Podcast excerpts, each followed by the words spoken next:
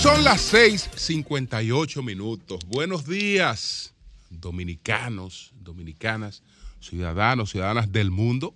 Julio Martínez Pozo.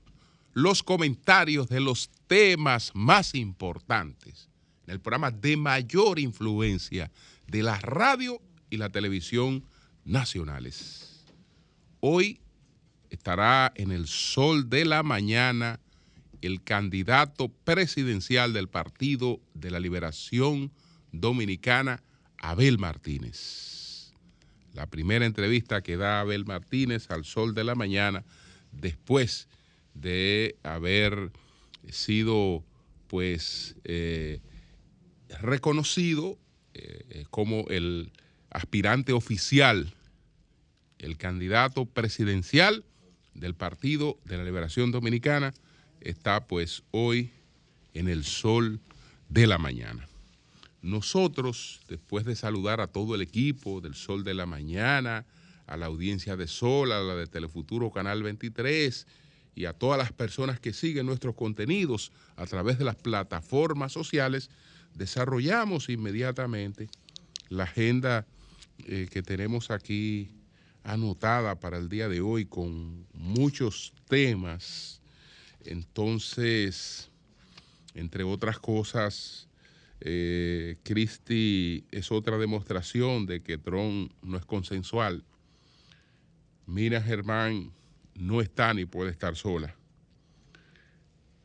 La resolución de trabajo que queda en la orfandad constitucional.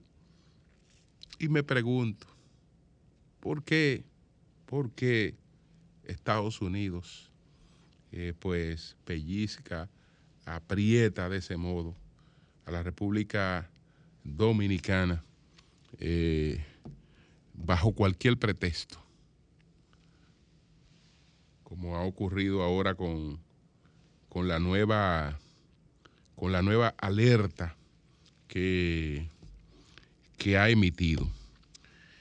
Entonces, señores, quiero destacar, quiero destacar que en el día de ayer el presidente Abinader eh, rindió homenaje póstumo al licenciado Orlando Jorge Mera, es ministro de Medio Ambiente, que eh, pues cumplió ayer un año de haber sido asesinado en su despacho. El presidente Abinader, al conceder a Orlando Jorge Mera la orden de Duarte Sánchez y Mella, dijo que si Orlando tenía algo malo, era que era demasiado bueno. Así definió el presidente eh, Abinader a Eduardo eh, Jorge Mera. Muy emotivas también las palabras de Eduardo Sanz Lobatón en este acto de homenaje en el día de ayer al exministro de Medio Ambiente, Orlando, Orlando Jorge Mira, eh, que su, eh, su matador, una persona vinculada a él desde, desde la niñez, pudiera decirse, está condenado en primer grado a 30 años de prisión. Eh, él, desde luego, eh, ha, apelado la decisión y eh, en su momento se conocerá de esta, de esta apelación. no creo que haya motivos para que esta condena no sea otra que la máxima. Orlando Jorge Mera fue víctima de un asesinato vulgar. Quien lo mató había planificado matarlo y había dicho que lo iba a matar y lo asesinó vilmente. Cosa nunca esperada porque eh, independientemente de la ira con la que este señor penetró a su despacho, Orlando nunca esperó eh, que este señor pudiera llegar hasta esos extremos. Ese caballero es un peligro público. Ese hombre no debería volver a tener oportunidad de ver el sol del día jamás en su vida. Qué lástima, qué lástima que no tengamos cúmulo de pena. Porque si mató a un hermano, si mató a un hermano como Orlando, eh, no hay nadie eh, frente, frente a esta persona que, que, pueda realmente eh, sentirse, sentirse segura. Creo que este, este reconocimiento a Orlando fue muy, muy merecido. Y es más, creo que el presidente, al decidir este homenaje a Orlando Jorge Mera, eh, está, lo hizo en mor de desagravio. Lo hizo en mor de desagravio por el lodo innecesario que se quiso arrojar sobre Orlando Jorge Mera desde el Ministerio de Medio Ambiente. Cuando eh, Miguel Seara Hatton, una persona que se supone eh, leal al PRM, eh, pues eh, parte importante del PRM y del equipo del el presidente Abinader, sin la menor necesidad, profiere ataques realmente mezquinos contra Orlando Jorge Mera, diciendo que el presidente le envió allí, que le dijo que eh, susanara situaciones que se iba a encontrar eh, allí. Bueno, yo creo que siempre que se designa a una persona en una posición, siempre que se hacen cambios, esos cambios aspiran a corregir situaciones que puedan estarse dando en un lugar. Pero las indicaciones que un presidente le da a una persona de su confianza se supone que se quedan entre él y el presidente. Y que eh, hay una cuestión que se llama solidaridad, hay una cuestión que se llama espíritu de cuerpo, hay gente que se levanta contra, contra cualquier cosa, no tiene eh, sentido absolutamente de nada, pero hay que tener, hay que tener espíritu de cuerpo, tener espíritu de cuerpo. A este señor nadie le va a pedir en su vida que eh, se haga, eh, digamos, cómplice de cosas que él no comparta. Si él ha ido ahí, él ha ido es realmente hacer una labor en medio ambiente. Entonces, caballero, haga su labor. Haga su labor corrija todo lo que usted tenga que corregir. Todo lo que usted entiende que no esté correcto, corríjalo. Pero no incurra, no incurra eh, en la bajeza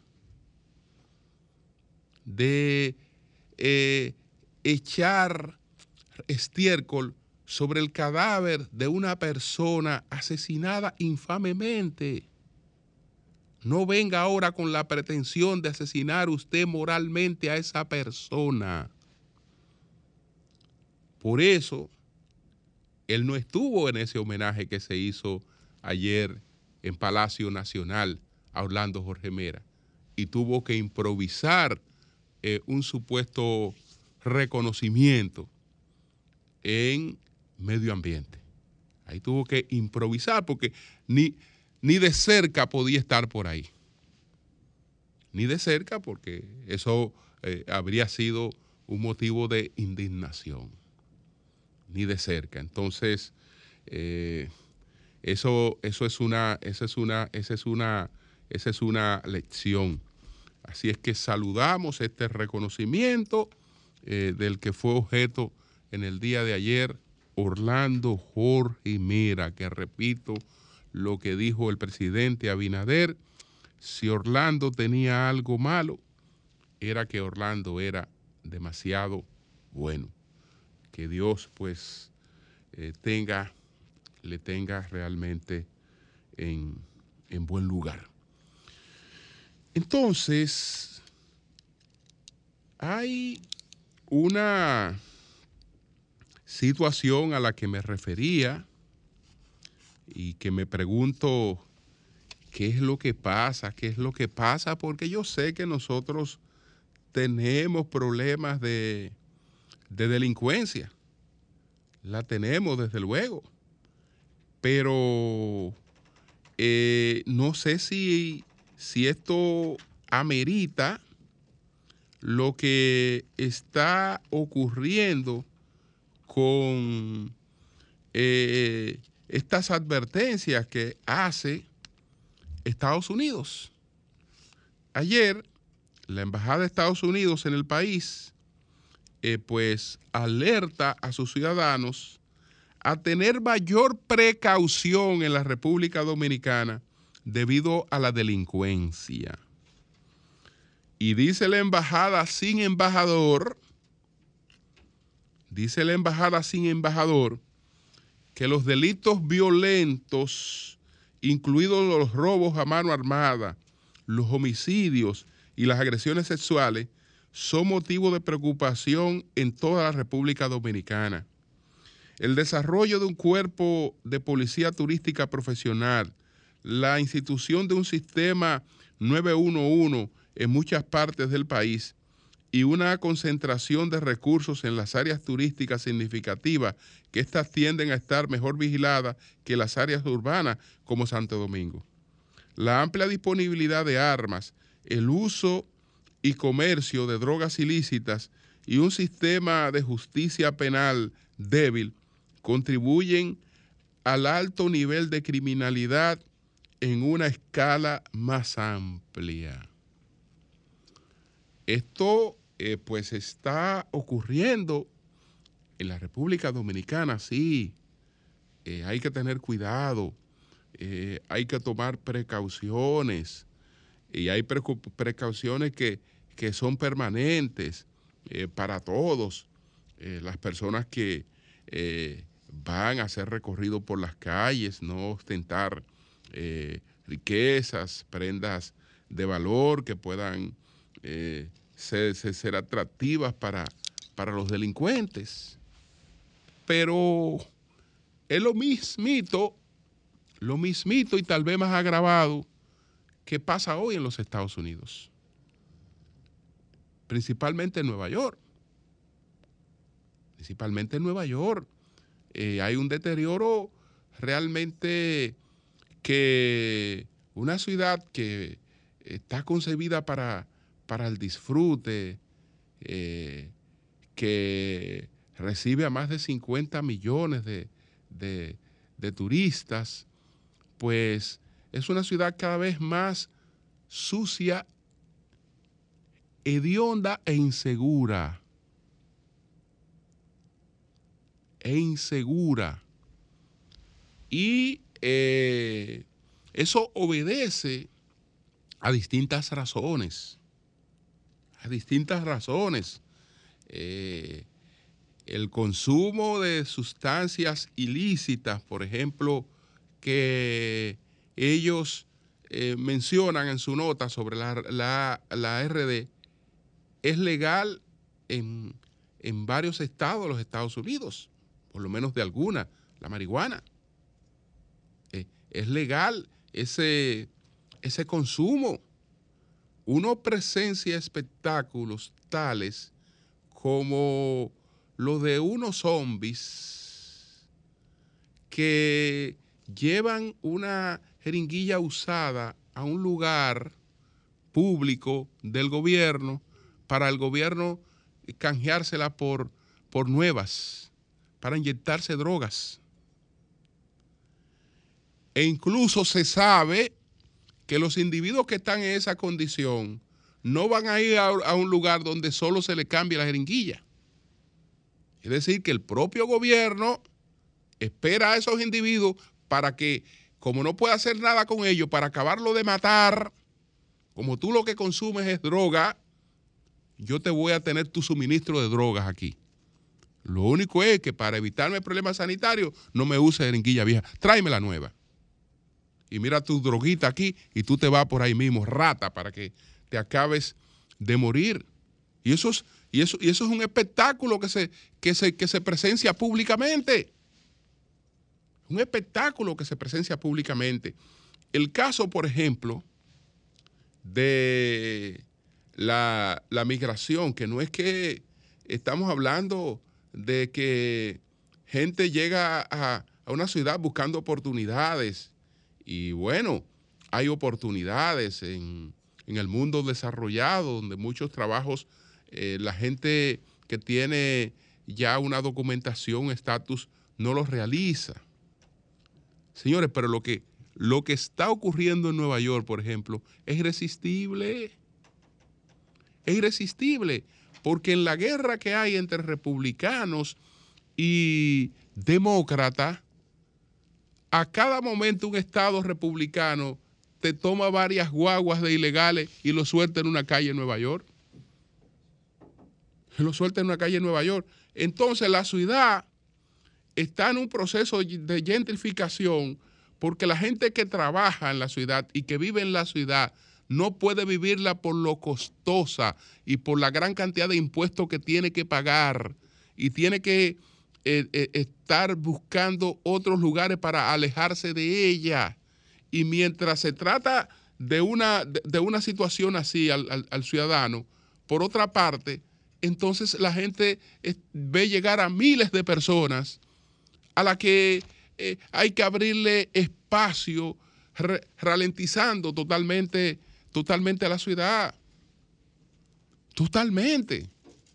Totalmente. Es decir, se puede eh, caminar por algunas áreas, pero realmente se, está, se está convirtiendo en una ciudad que, que es sumamente difícil. Señores, pero usted sabe lo que es que usted tenga su negocio, usted tenga su negocio y un individuo pueda entrar a ese negocio, coger lo que quiera y salir caminando. Es decir, estamos hablando que una de, las cosas que tiene que garantizar un sistema capitalista, que, es el derecho, que es el derecho a la propiedad, el derecho al libre comercio, pero hay libre comercio donde un individuo puede entrar al negocio suyo y llevarse lo que sea y salir por ahí caminando sin ningún problema. Y al individuo no se le puede apresar a menos que, que él no haya agravado el robo. Ahora, si entró con un arma, o agredió a alguna persona, perfecto. Pero si el individuo no hizo nada de eso, eso puede ocurrir. Y, en esa situación están los comerciantes en esa ciudad. Los comerciantes en la ciudad que a menos que un día uno, desesperado, no comete una locura, y ahí entonces verán qué soluciones le buscan. Esa es la situación. Esa es la situación. Entonces, bueno, eh, lo que tenemos problemas serios somos nosotros. Resulta que lo que tenemos problemas serios somos nosotros y constantemente eh, hay que estar enrostrando eso y eh, presentando en una situación que es parte de nuestra realidad, que es parte de la realidad del mundo, pero que eh, en vez de asumirlas como desafíos más solidarios, en qué, en qué contribuimos, en qué colaboramos, cómo eh, las relaciones formidables entre los dos países pueden contribuir para resolver este tipo de cosas. No, eh, es presión. Yo no sé con qué objetivo, porque algo buscan. Algo buscan con esa, con esa presión, con, ese ataque constante. No nos sacan el guante. Y la verdad es que yo no me explico, no me explico las razones. Quiero expresar toda mi solidaridad con la magistrada Miriam Germán. Esto que reveló en el día de ayer la magistrada es conmovedor. porque ella explicó que no se trata de que ella haya recibido amenaza de muerte, sino de algo peor, de algo peor para una madre o para un padre, que individuos, eh, eh, tiene que ser esto proveniente de, individuos del crimen organizado, del narcotráfico, pues eh, uno de estos individuos le escribió un mensaje por WhatsApp advirtiéndole que si había maltrato contra alguno de los suyos, la respuesta pudiera ser eh, asesinar a un hijo de la magistrada. Esto realmente es un asunto eh, sumamente, sumamente preocupante que debería pues investigarse, llevarse, llevarse hasta las últimas consecuencias en, en ese sentido, porque nosotros no podemos permitir que el mundo del crimen sea el que trace las pautas en nuestra sociedad. El Ministerio Público, todo el mundo sabe que ha tenido un rol muy, muy activo en ese aspecto y en otros aspectos. Por fortuna, aunque nos encontramos una cosa como esta, eh, nadie del Ministerio Público eh, pues se siente amenazado ni siente eh, temores por las acciones que el Ministerio Público emprende en otro aspecto. el, rol que ha tenido el Ministerio Público en lo que se denomina la lucha contra la corrupción, por ejemplo.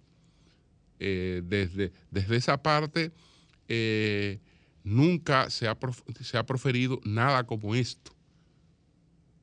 Nada como esto del que está siendo víctima eh, Miriam Germán y uno sabe el impacto que eso debe tener. Porque se sabe que quien habla de ese modo,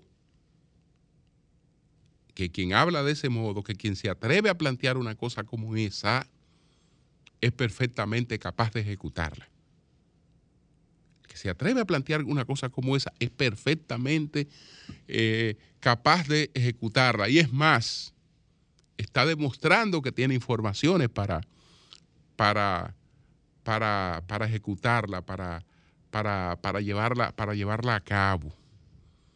Entonces, eh, no es otra cosa que eh, pretender poner de rodillas al país en cuanto a lo que tiene que ver con la persecución al crimen, al crimen organizado.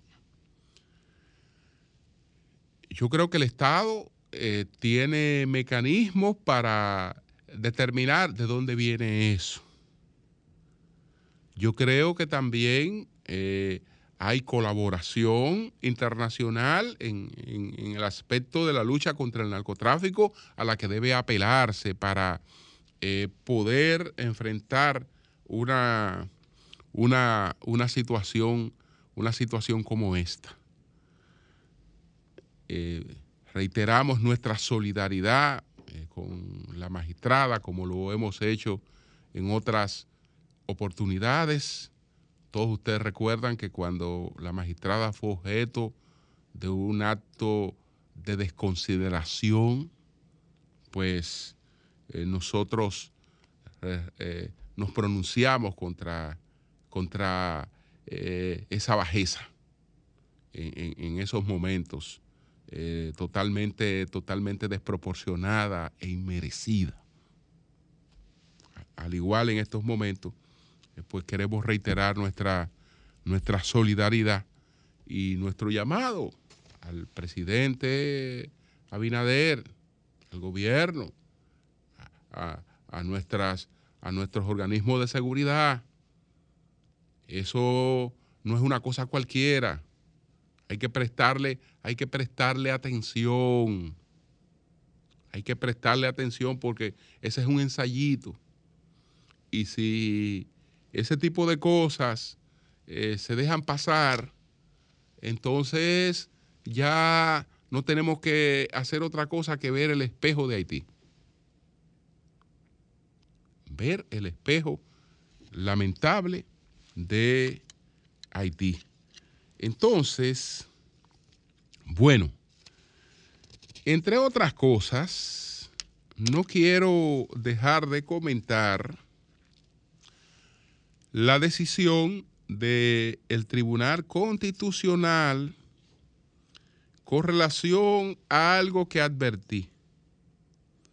Algo que advertí, pero bueno, a veces eh, las cosas tienen una interpretación distinta a la que uno quiere darle.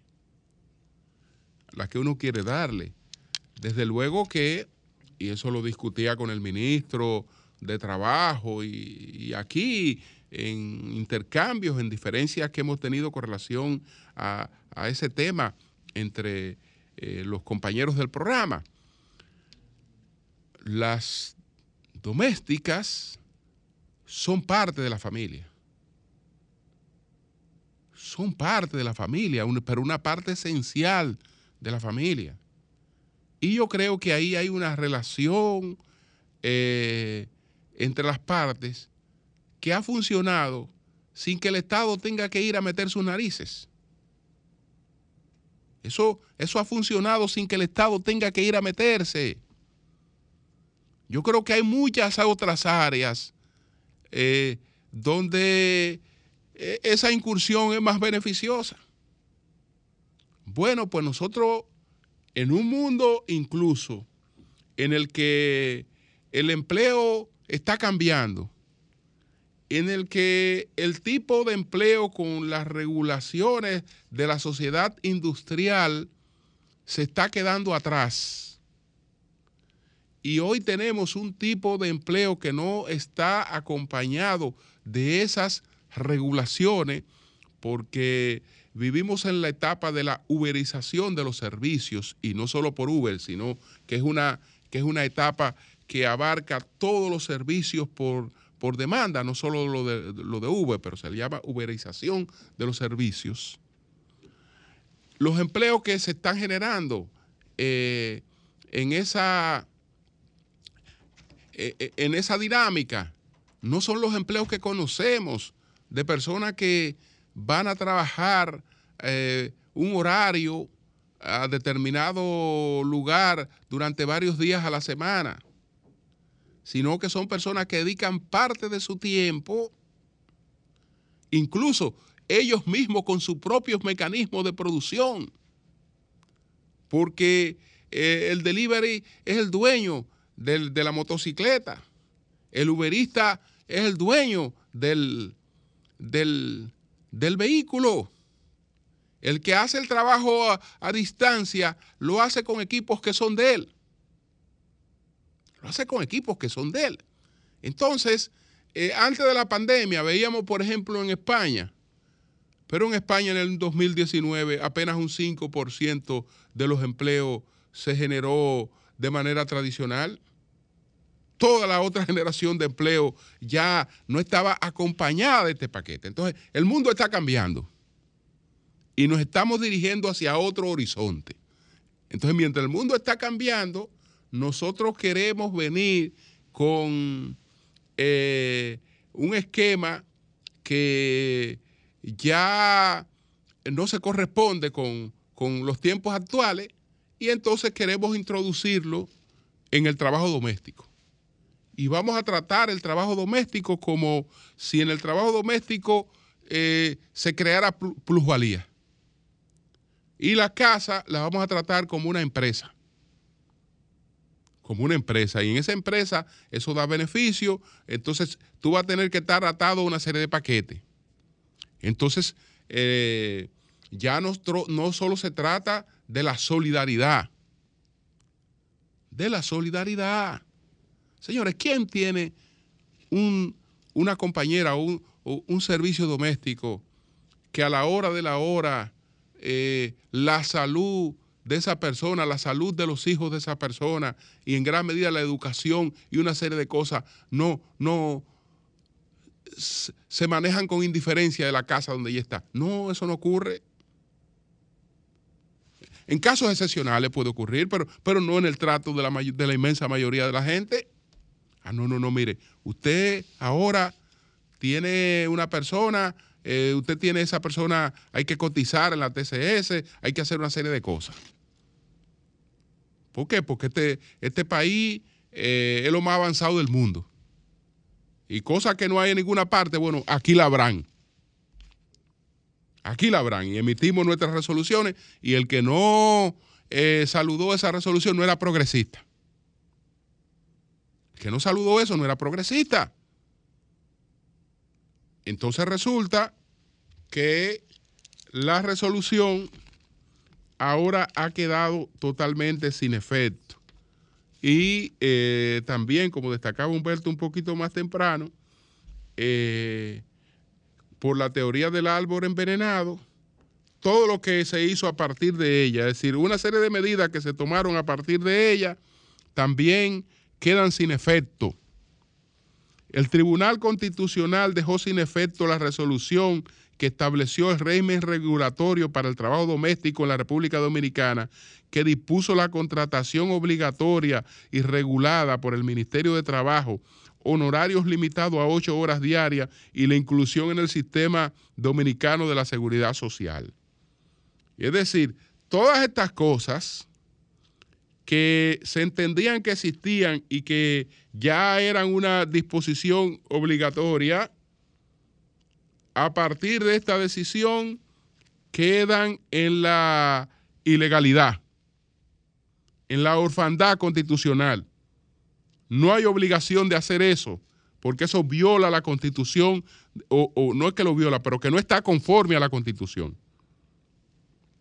No está conforme a la constitución. La decisión del constitucional eh, que se informó en el día de ayer con la publicación de la parte dispositiva de la sentencia. Vamos a ver la parte dispositiva de la sentencia.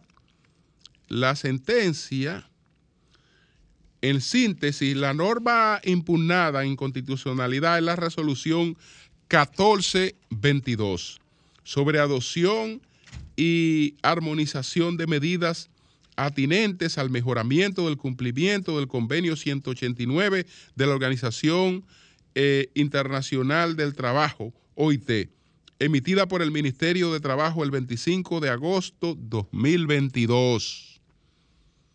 Primero, en cuanto a la forma de acción directa de inconstitucionalidad interpuesta por el señor Luis Vilche Bornigal contra la resolución número 1422 sobre la adopción y armonización de medidas atinentes al mejoramiento del cumplimiento del convenio 189 de la Organización Internacional del Trabajo IT, emitida por el Ministerio de Trabajo el 25 de agosto de 2022.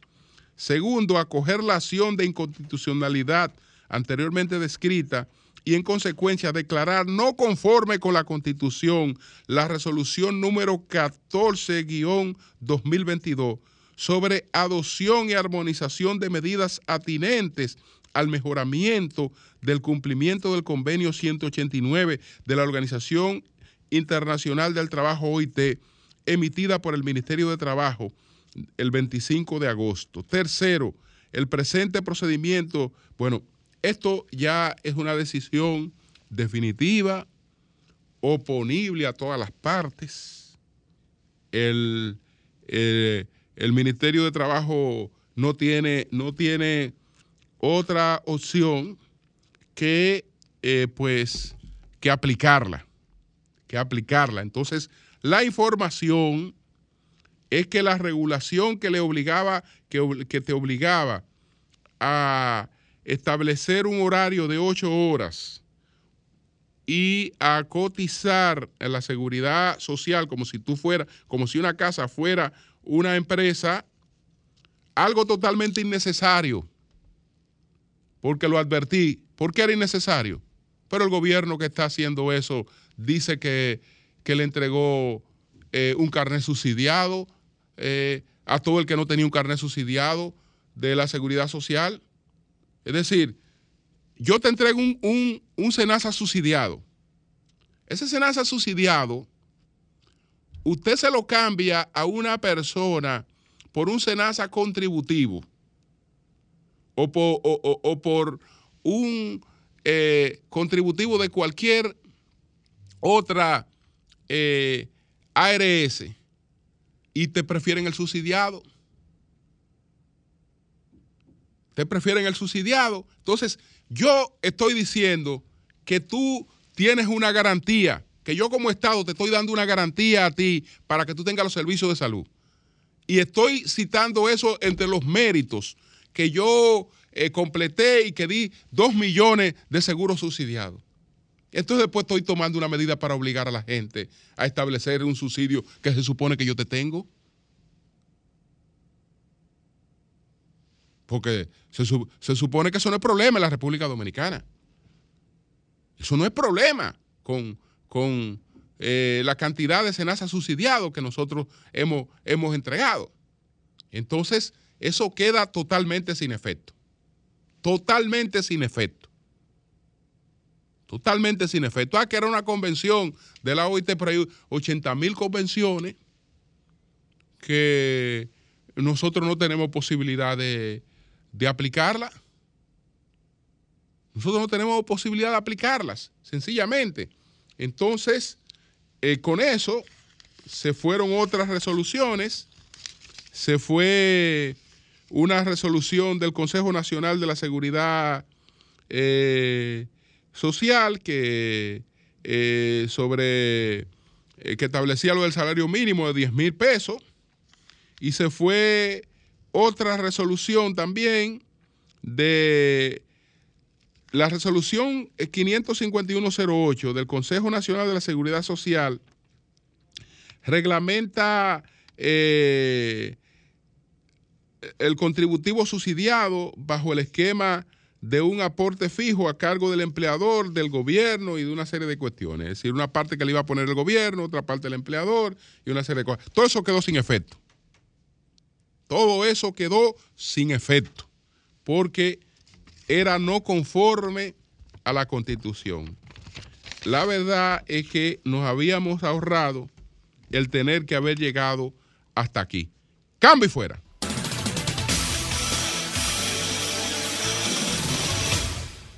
Buenos días, adelante.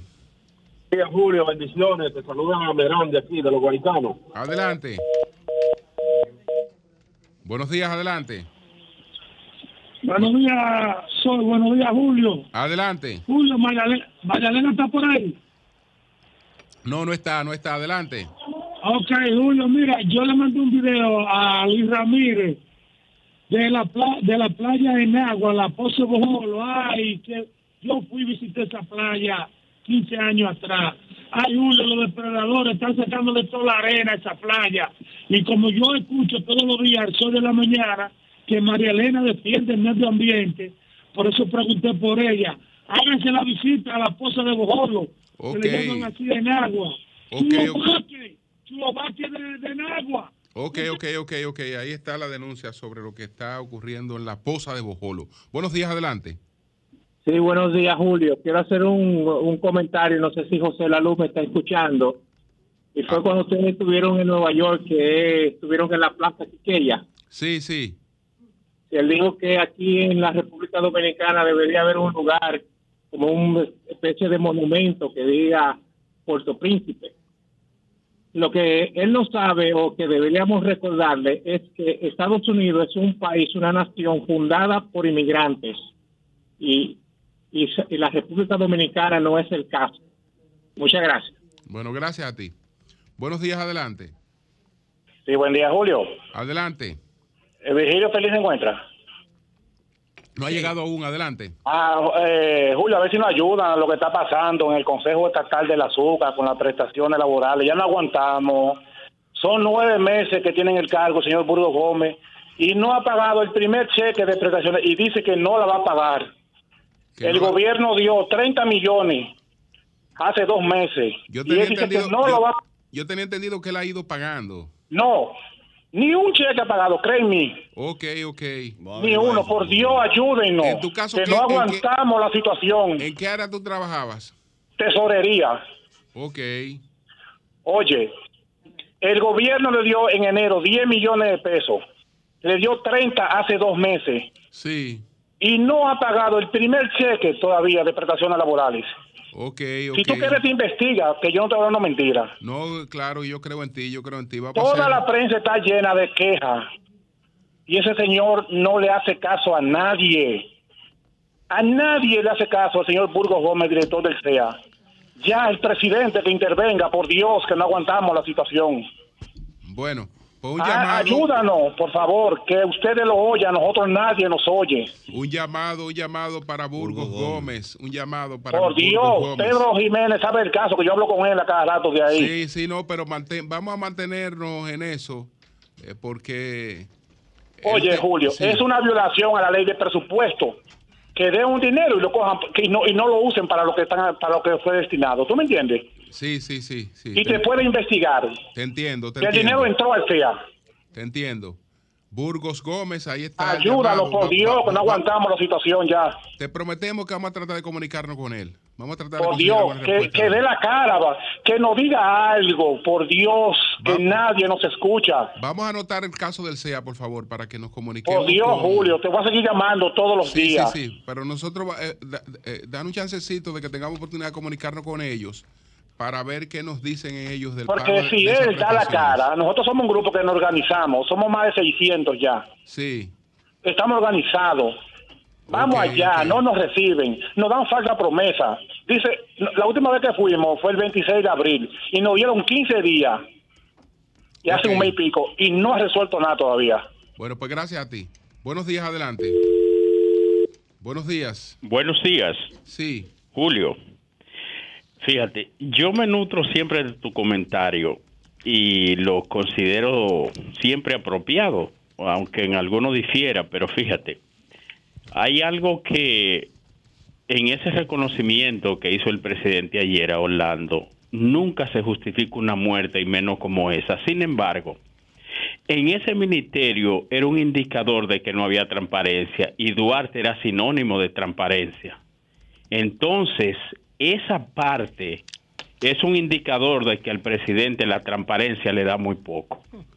bueno, el, Orlando, Orlando fue asesinado porque no pudo complacer a una persona que entendía que tenía unos derechos ahí que se colocaban por encima de las normas. Y esa persona lo asesinó por eso.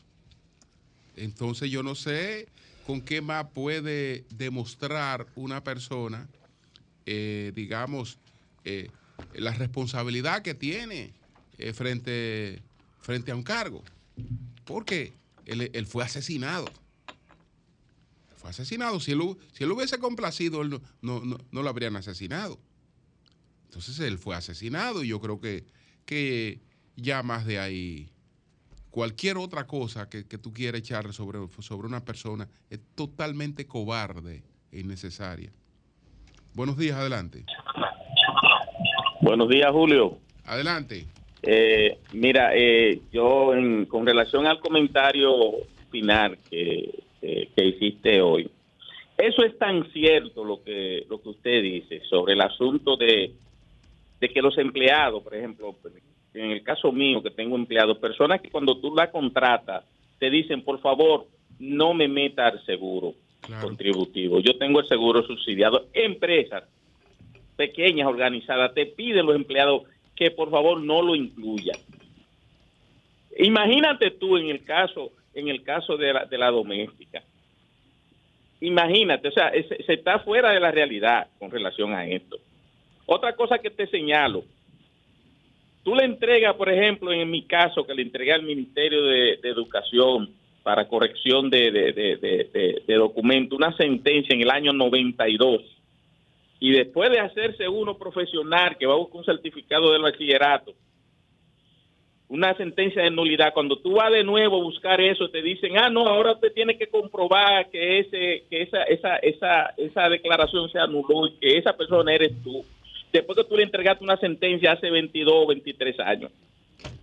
Porque uno es culpable de que se, moje una caja de, documentos o se pierda o se queme porque la falta de, de, de, de, de criterio de las instituciones y de responsabilidad está haciendo que uno ya viejo, cuando va a buscar un documento, sea para porque usted hizo una maestría, porque usted necesita ese tipo de documento, cosa que usted depositó hace tantos años, tanto la, la, el, el, la UAS, que fue mi caso, como el Ministerio de Educación Superior, que después que te legalizan un título, te mandan para atrás a, a- para la UAS y la UAS, entonces después que te inscribió hace 20 años, te hiciste profesional con un récord de nota como era el sistema de antes, entonces te manda de nuevo al Ministerio de Educación. El Ministerio de Educación que no ejecutan las cosas más que en el momento cuando quieren, te ponen a dar vueltas. Yo he tenido que hacer un periplo Sí, y sí. venir resolviendo mi problema, inclusive buscando una sentencia de la Cámara Civil y Comercial de hace 23 años para llevársela, para que ellos comprueben que, que- que yo soy esa persona. Sin embargo, todos los títulos falsos aquí, que no tan solo son de, de universidades, sino también certificados del bachillerato falso. A eso sí ellos en el Ministerio de Educación no le ponen control. Bien, bien. Pues gracias, gracias por la reiteración de esta denuncia. Buenos días, adelante. Buen día, Julio. Sí.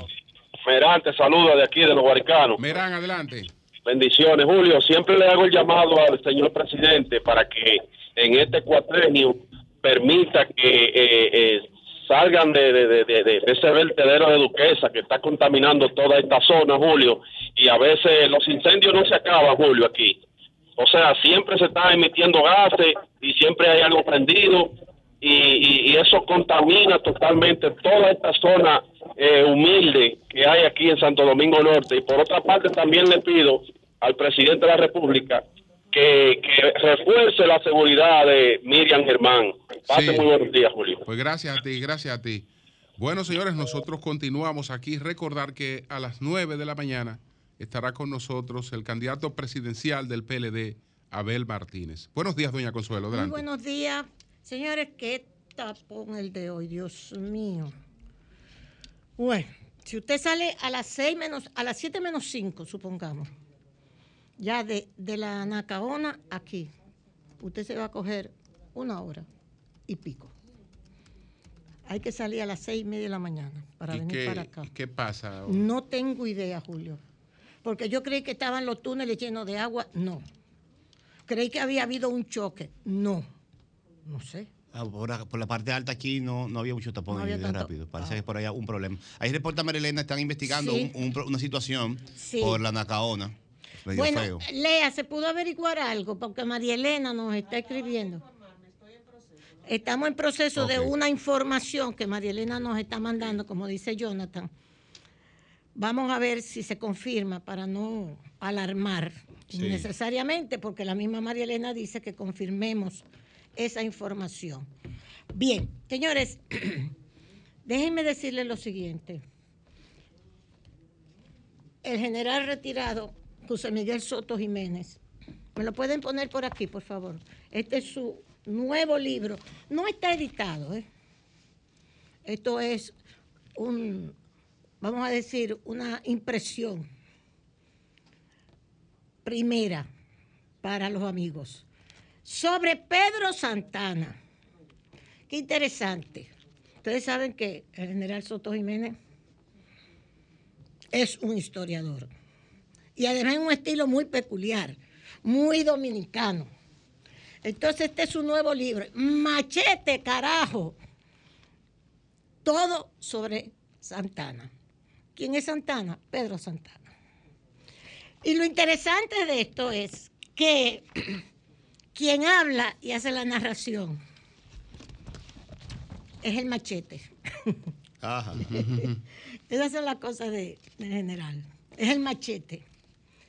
Yo creo que esto es muy importante. Él, y quiero sinceramente, a nombre de todos, agradecerle que en la dedicatoria dice a los ilustres ciudadanos, Consuelo Despradel, Carmen Inver, Julio Jacín, Milton Ray Guevara, Miguel Guerrero, Vincho Castillo, Rafael Chalcut, Ercilio Veloz, Roberto Santana, Juan Carlos Mieses, Miguel Franjul, Ramiro Matos, Antonio Giraldes y Cándido Gerón, Bruno Rosario Candelier y Wilson Gómez. Y agradece a Carlos Jung, Alejandro Aybar, Alfredo Ávila, Carlos Díaz Morfa, José Ramón Brea, Jaime Díaz, Eugenio Matos de la Cruz y Neido Antonio Rosario.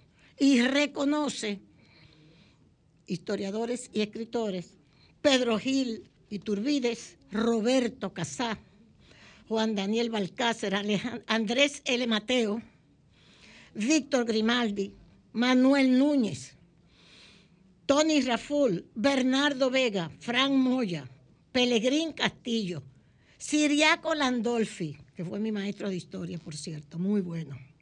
Carlos Esteban Deive, José del Castillo, José, un abrazo, y Rafael Peralta Romero, que con su trabajo de investigación contribuyeron estos, de alguna manera, a la realización de esta obra. Muchísimas gracias, general. Hoy nosotros vamos a conversar con él en la televisión. Y qué bueno que en República Dominicana se publiquen libros. ¿Verdad que sí? Claro que Claro sí. que sí. Y en Suecia no solo se publican, ahora habrá que estudiar todo el mundo con libros impresos. Impresos. Y lápiz y papel. Y los suecos sí son desarrollados. Eso sí son Y avanzados. Y avanzados. Y ahora vuelven al lápiz, al papel y al libro. Ay, mi madre. Bien. Ay, mi Miren, madre. Ay, mi madre. Así es que dicen los nietos míos. Ay, mi madre. Bueno, señores, mire. Me pide que hable. María Elena no está aquí porque esos son sus temas. Y yo sé que los va, ya los ayer ella habló sobre eso. Pero hoy el listín diario, voy a comenzar por los pero, dominicanos. a- habla de la posibilidad, estamos investigando, porque tal vez eso tiene que ver No, con no, el es tapón. con otra cosa. Eh, no, pero que, te- que- pero con relación al tapón que Ah. usted dijo, ¿A qué? porque ella dice que hay como un cadáver en una No, no, no, por eso no, no voy a referirme a eso. Están Sí. investigando. No es eso. Estoy hablando que María Elena habló ayer Sí. sobre la cuestión de las barcazas.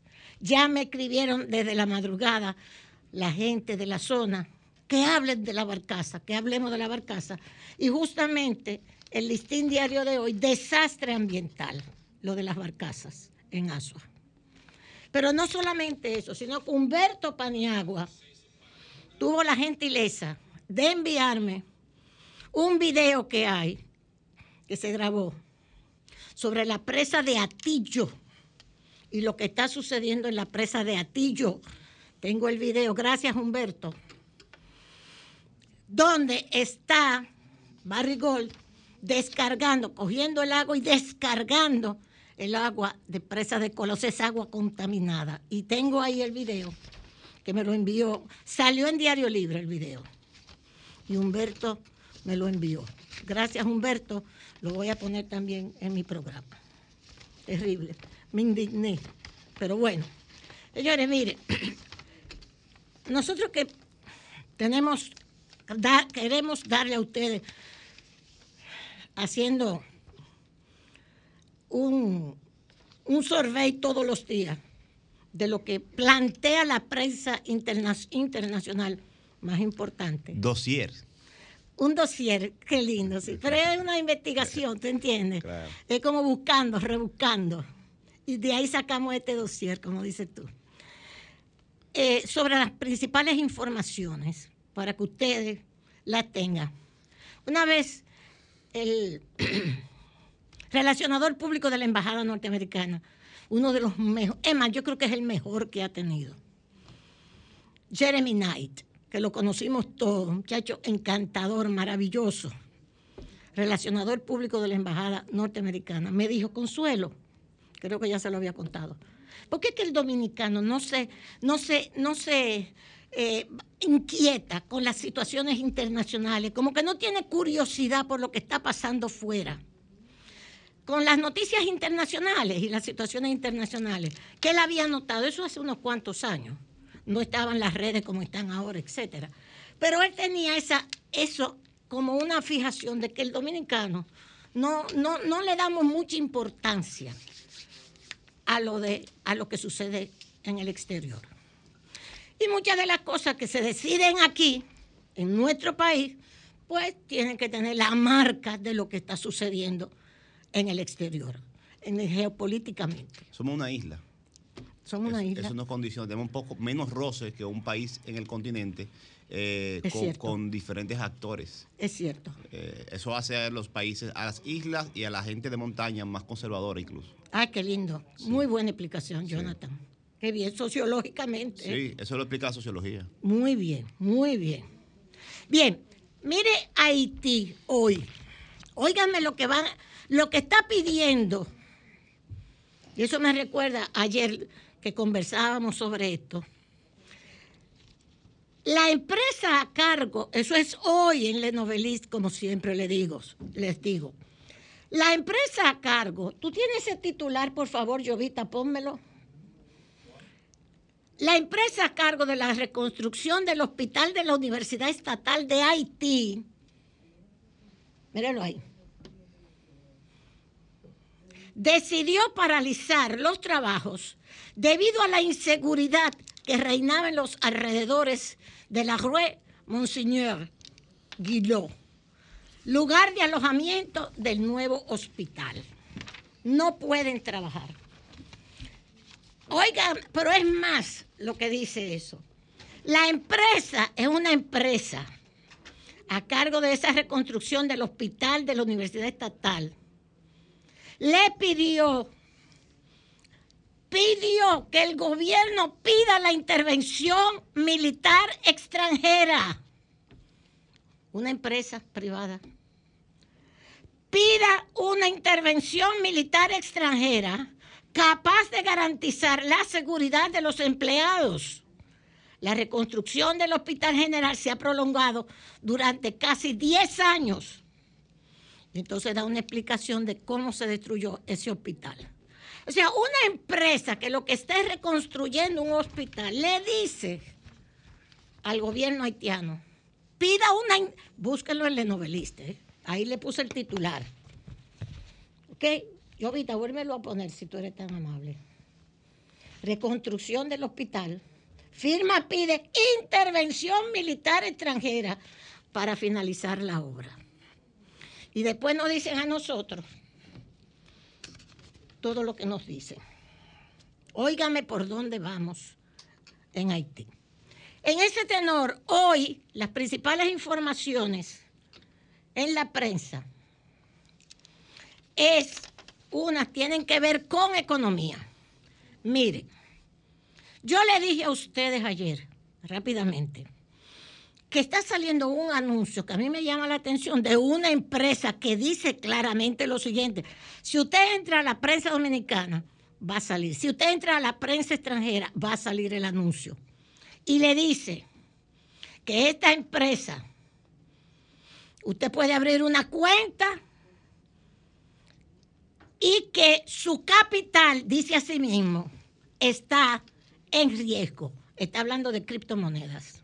Dice, abra su cuenta rápidamente. Y dice la misma empresa que usted tiene que tener en cuenta que su capital usted lo puede perder, que está en riesgo. Ellos lo dicen en el anuncio. Y todavía tú vas a ver gente que, que por ahí se va, porque así es que son. Pero ¿qué sucede? Que las primeras noticias de hoy en economía, también en Estados Unidos, es otra empresa de criptomonedas que se llama Coinbase, Coinbase, que acaba también de ser interferida, intervenida por la Comisión de Bolsa y Valores, por todas las truchimanerías que con la cuestión de los bitcoin, de los bitcoin está haciendo. Ya van tres. Y es que la Comisión de Bolsa y Valores quiere regular, quiere llevar a la legalidad a estas empresas de las criptomonedas porque están haciendo barbaridades con los dineros de ustedes y del público. Barbaridades, cosas que usted ni se imagina. Ok, la primera fue FTX con Sam Bankman Fried. El chico que andaba en franela, porque hay que andar en franela para tú ser progre, ahora, ¿verdad? Tú no puedes andar vestido con saco y corbata. Tú eres progre, tú eres millonario, porque eres tan inteligente, más inteligente que todos nosotros, que todo el resto de, de la humanidad. Y tú te haces millonario a los 25 años. Y cuidado. ¿Está bien? Ok. Ese es el ejemplo que tenemos ahora mismo de todo eso. Con todas estas tecnológicas y todas estas gafas y todas estas vainas y todas estas pendejadas que hay. Más allá. Y tiene que andar en franela y en jean. Porque si no, tú lo que eres un, un, atrasado. Eso es parte de tu encanto, ser millonario, pero millonario como Sam Bankman Fried, que engañó a todo el mundo. Y ya el año pasado le intervinieron la FTX. Ayer martes les traje la noticia de la intervención también de la Bolsa de Valores, de Binance. Esto es un chino que dice, no, en Estados Unidos yo no funciono. Pues sí funcionaba en Estados Unidos. Y está su capital principal en las islas Gran Caimán. Ya lo intervinieron también. Este señor Chan Peng Chao, otro genio, otro genio, engañando también. Léanse todo eso. ¿eh? Y ahora, hoy, ayer, miércoles, la bolsa también, la Comisión de Bolsa y Valores, intervino la tercera, la tercera, que es Coinbase. Esa es la información de hoy. Criptomonedas también, haciendo todas las vagabunderías, todas las vagabunderías con las inversiones que le hacen las personas. Acusa a Coinbase de infringir las reglas del mercado a medida que se amplía las cripto, el crackdown, las quiebras, esto es el Washington Post de hoy, de las criptomonedas. ¿Ok? Así que por más chancleta y por más franela y por más jean la que anden todos estos genios, lo que hacen es engañar a la gente igualmente que cualquier otro banquero del sistema por si las moscas, no porque como la cripto iba a sustituirlo todo. Finalmente, en la parte de economía, el Banco Mundial proyecta un crecimiento global débil. Esto es bueno que el presidente, sus asesores económicos lo vean. Porque por la parte de las economías como las nuestras, el Banco Mundial está diciendo, oigan esto, lo pueden encontrar también en el New York Times. ¿Qué es lo que está diciendo el Banco Mundial? Que las grandes economías van a tener problemas, no en el crecimiento. Por la cuestión de los altos intereses, la industria no va a tener la misma facilidad para coger prestado, para producir. Se cae el crecimiento en el año 2024. Un nuevo informe, esto es hoy, ¿eh? proyecta que el crecimiento económico se desacelerará este año y seguirá siendo débil en el 2024. Pero y a nosotros, ¿qué nos dice a nosotros, las economías pequeñas?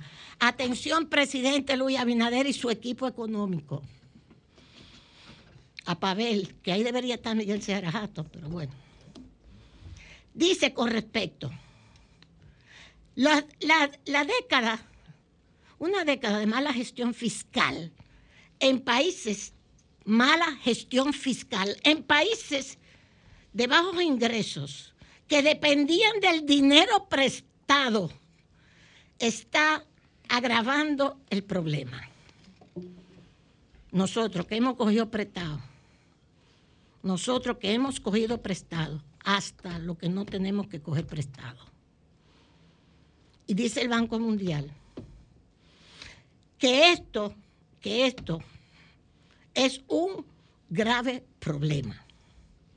Según el Banco Mundial, 14 de los 28 países de bajos ingresos tienen sobreendeudamiento o alto riesgo de sobreendeudamiento.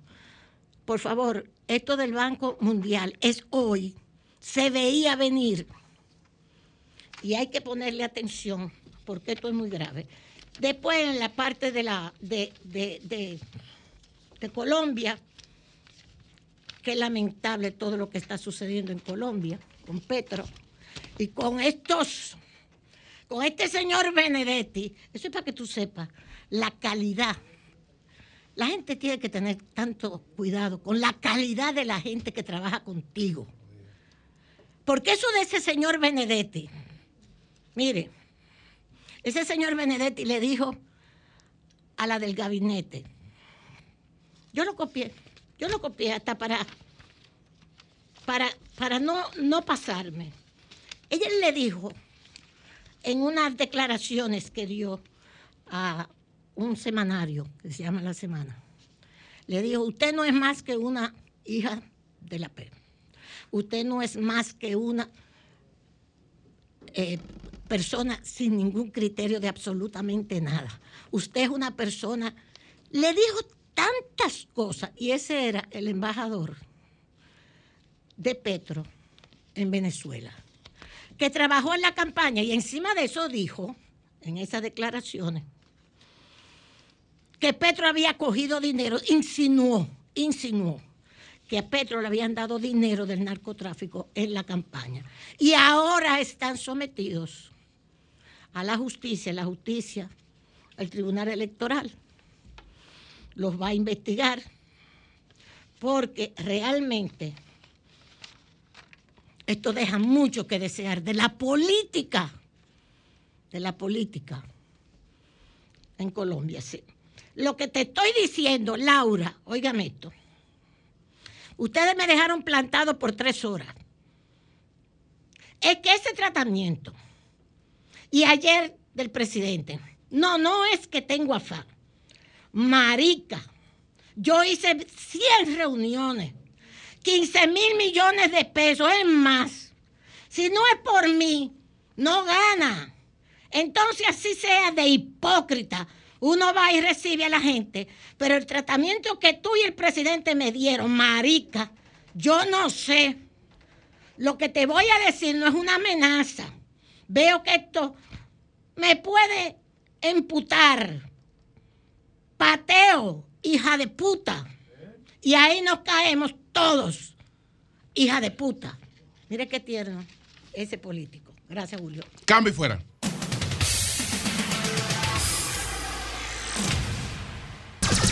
Son 106.5. Bueno, señores, son las 8.16 minutos. Nos vamos al primer Santiago de América con Jaime Tomás, reiterando que el alcalde del primer Santiago de América y candidato, eh, presidencial, candidato del PLD. presidencial del PLD está con nosotros hoy a las 9 de la mañana, don Jaime. Adelante. Buen día, bienvenidos. Para mí, sean todos ustedes, un placer compartir esta parte de El Sol de la Mañana de los miércoles. Y quiero comenzar con un informe que ofrecieron técnicos del Banco Interamericano de Desarrollo que no deja de sorprender sobre el consumo de agua. Resulta que los santiagueros son los mayores consumidores de agua, no solo del país, sino de la mayoría de los países de toda América. Algo sorprendente. 600 litros de agua al día consumen los santiagueros según ese informe. No tengo la calidad técnica para desmentirlo, pero lo desmiento. No es posible que Santiago, que sus habitantes, seamos la excepción del resto de dominicanos. Los dominicanos no tenemos conciencia de eh, ahorro del agua, del uso apropiado del agua. Y hay que ver cuáles fueron la- la- las normativas que se utilizaron para esta medición. Pero realmente entre lo que produce Corazán, que uno supone que el agua que sale de las plantas potabilizadoras hacia Santiago eh, es lo que se mide. El 80% de los usuarios de agua del municipio están registrados, o sea, tienen medidores. el resto no lo tiene. Pero del- de la planta de tratamiento de Santiago se surte Moca, algunos, algunas zonas de La Vega, eh, del, del municipio pasa a la provincia, eh, Licey, Navarrete, Villa González. O sea que yo no le encuentro sentido a esto. No, no creo que tenga lógica que los santiagueros seamos mayores consumidores de agua, quizás porque la recibimos eh, en demasía en una parte de la población. No toda la ciudad recibe el agua potable, pero es un tema que habrá que analizarlo a posteriori. Algunos técnicos me han dado a mí la razón, otros dicen que tiene sentido, pero yo no creo que seamos diferentes, que gastemos más agua que el resto de los dominicanos, porque los dominicanos no tenemos conciencia del ahorro de nada. Aquí solo ahorran agua aquellos que no la reciben eh, constantemente por tuberías, lo que tienen que comprar eh, tanques de agua o camiones de agua para sus cisternas. Esos son los únicos que ahorran el agua. Los demás desperdician el agua sin ningún tipo de juicio. Otro tema que de alguna manera involucra a Santiago fue el comunicado de la Sociedad Dominicana de Neumología. Eh, ¿Por qué Santiago? Bueno, porque el presidente de esta sociedad vive en Santiago, es un médico, Plutarco Arias, neumólogo, que fuera el primer ministro de salud de este gobierno. Un comunicado eh, eh, con una alerta de que había habían más enfermos de COVID-19. Y esto eh, causó alarma entre aquellos que se enteraron, que por suerte no, nunca es ni siquiera la mitad de la población. Eh, causó alarma y hay establecimientos que ya están requiriendo la mascarilla, lo que es un absurdo. La COVID-19 pasó a ser endémica en todo el mundo y se sabe y se sa- sabrá que habrán casos constantes de COVID-19. El hecho de que un, un neumólogo atienda cuatro o cinco pacientes con, con, con COVID-19, que hay que esperar para ver si no es influenza o si no es una gripe u otro problema pulmonar. Eso no indica que tenemos un resurgimiento eh, que pueda provocar algún tipo de parálisis en el país y exigencias que van al 2020 y 2021. Entonces, entiendo que el comunicado de los neumólogos probablemente no fuera interpretado fielmente, lo desmintió posteriormente el Ministerio de Salud Pública, pero realmente hay casos de COVID-19 y los habrá, de eso no hay la menor duda. Yo quiero resaltar la iniciativa del presidente de la República de acudir a la República Federativa de Guyana eh, en búsqueda de nuevos mercados para el país. Las posibilidades muy distantes de que República Dominicana pueda ser inversionista en una refinería para procesar un petróleo que es la misma fuente, eso dicen los venezolanos, es la misma fuente del petróleo de Venezuela, que es un petróleo bastante pesado y que requiere de refinerías muy especiales, por consiguiente muy costosas. Pero el hecho de que el presidente esté pensando en que el país pueda acudir a otras naciones que están en vías de desarrollo y que se pasó a partir del 2019 eh, a ser una de las que tiene mayor capacidad de petróleo y por eso Venezuela está reclamando y diciendo que esas venas le corresponden, porque de hecho Venezuela ha estado reclamando como parte de su posesión a Guyana. Pero si nosotros lográramos ser parte de una refinería, pues indudablemente que tendríamos la garantía de un suministro de petróleo y de gas natural y probablemente de GLP quizás eh, con mayor frecuencia y, y, mayor constancia, porque las reservas petrolíficas de Guyana están consideradas en este momento como una de las más grandes del mundo y eso suena bien, de manera que yo creo que la iniciativa del presidente de la República hay que valorarla en su justa dimensión y hay que considerarla como sumamente positiva. La ley de inquilinato, aprobada en dos lecturas por la Cámara de Diputados, tiene una falla más de las tantas. Esta, esta, ley, esta ley que data del 48 ha sido modificada como en tres oportunidades. Pero lo fundamental es que hay que dejar a la oferta y la demanda el alquiler de viviendas. Hoy día, en Santiago, alquilar cualquier apartamento de dos habitaciones en un sitio medianamente de clase media tiene un coste de 30 y 40 mil pesos mensuales. ¿Por qué? Porque la demanda es superior a la oferta. Nadie quiere alquilar por la dificultad en sacar a un inquilino que posteriormente no quiere pagar y que destruye una propiedad. Entonces, eso de querer regular, para empezar, regular los precios es, imposible. Vivimos en un régimen de oferta y demanda y no hay manera de que el, Estado pueda ponerle precio a un inmueble particular. De manera que yo no sé qué van a hacer eh, los senadores con este proyecto, que no es más que parte del populismo legislativo, del populismo estatal en todas las administraciones públicas. Y para concluir, eh, quiero hablar de la Cámara de Cuentas otra vez, porque ahora eh, hay una parte de la sociedad civil que está pretendiendo que Mario Arturo Fernández, santiaguero, abogado, parte de esa Cámara, eh, pase a ser presidente. Ni el presidente actual, ni Mario Arturo Fernández tienen capacidad gerencial para dirigir esa institución y probablemente ninguna otra. Y mucho menos teniendo tres mujeres que hacen mayoría en ese órgano, que fue el error del Senado. Y no un asunto de machismo, estoy hablando en base a la realidad sociológica del el dominicano, de las mujeres dominicanas y de los hombres dominicanos. Poner a mujeres en mayoría en un órgano significa dificultades para ponerse de acuerdo. Tiene que ser un presidente con, con mucha ca capacidad, con mucho don de mando y con muchos elementos para negociar y conciliar y lograr ponerse de acuerdo en algo. Lo, lo más eh, lógico que se haga es que el Senado cancele a los cinco miembros de la Cámara de Cuentas. Ahí no se puede quedar nadie. Absolutamente nadie puede quedarse ahí. Y que los próximos miembros sean tres hombres y dos mujeres.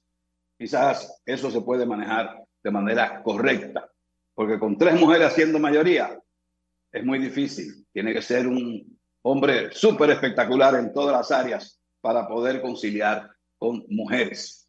Esa es mi posición y no lo hago desde un punto machista, eso que se entienda. Eso, por lo menos, eso pretendo yo, de que no se vea como un concepto de macho.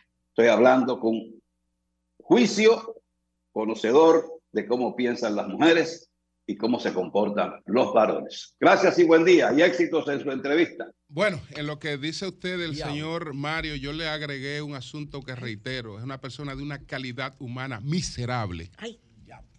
Miserable. Jueves y viernes.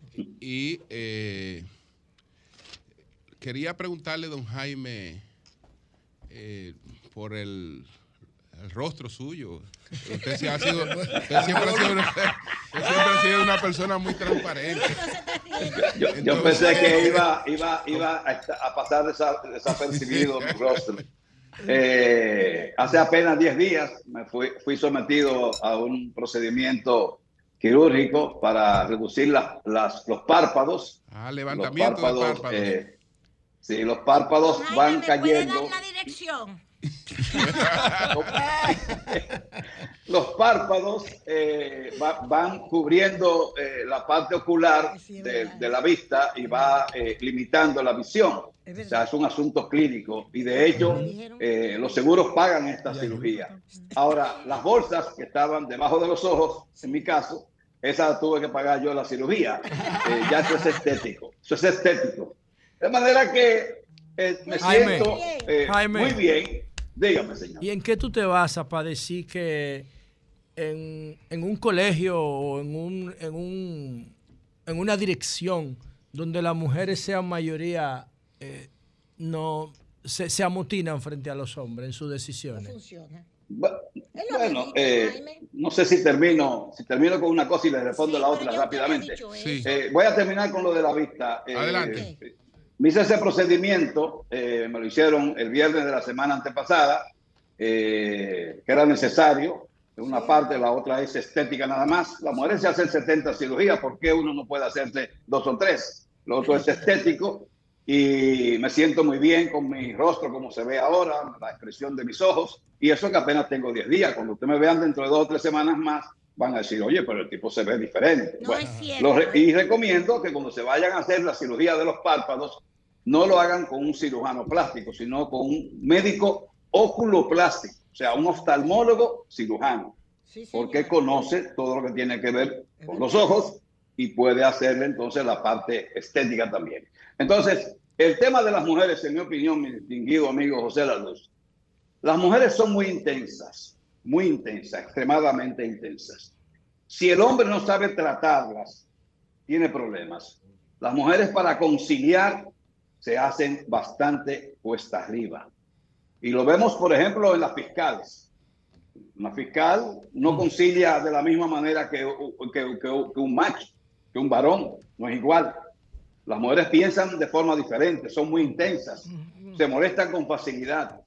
Si el que está por encima de ella no tiene la calidez para manejarse con una mujer, el entendimiento se hace muy difícil, extremadamente difícil, y eso yo lo he vivido, lo, lo, conozco. Yo soy presidente de la Junta Electoral de Santiago y hay mujeres, y yo sé lo intensas que son y las maravillas y malabares que yo tengo que hacer. Para o sea que, todas las mujeres tienen el mismo comportamiento, todas. Las mujeres son intensas por naturaleza, mi querido. Y cuando usted la encuentra en un periodo menstrual o en un periodo de ovulación, si tú no es un hombre conocedor para darle un trato exquisito a esa dama, va a tener problemas con ellas. Y evidentemente que el presidente de ese órgano no tiene esa capacidad, ni tampoco la tiene Mario. Y, a Mario yo lo aprecio y lo conozco hace muchísimos años. Eh, fui miembro de la Junta de Santiago cuando él era presidente. Mario no tiene donde mando, no tiene capacidad de gerenciar nada. De manera que los cinco tienen que ser expulsados de ahí y buscar cinco más, aunque tengan que ir a Suiza a buscar. Que parece ser que ah, tienen que hacer. Esa es mi posición. Bueno, pues muchas gracias, don Jaime. Muchas gracias. Un placer, como siempre.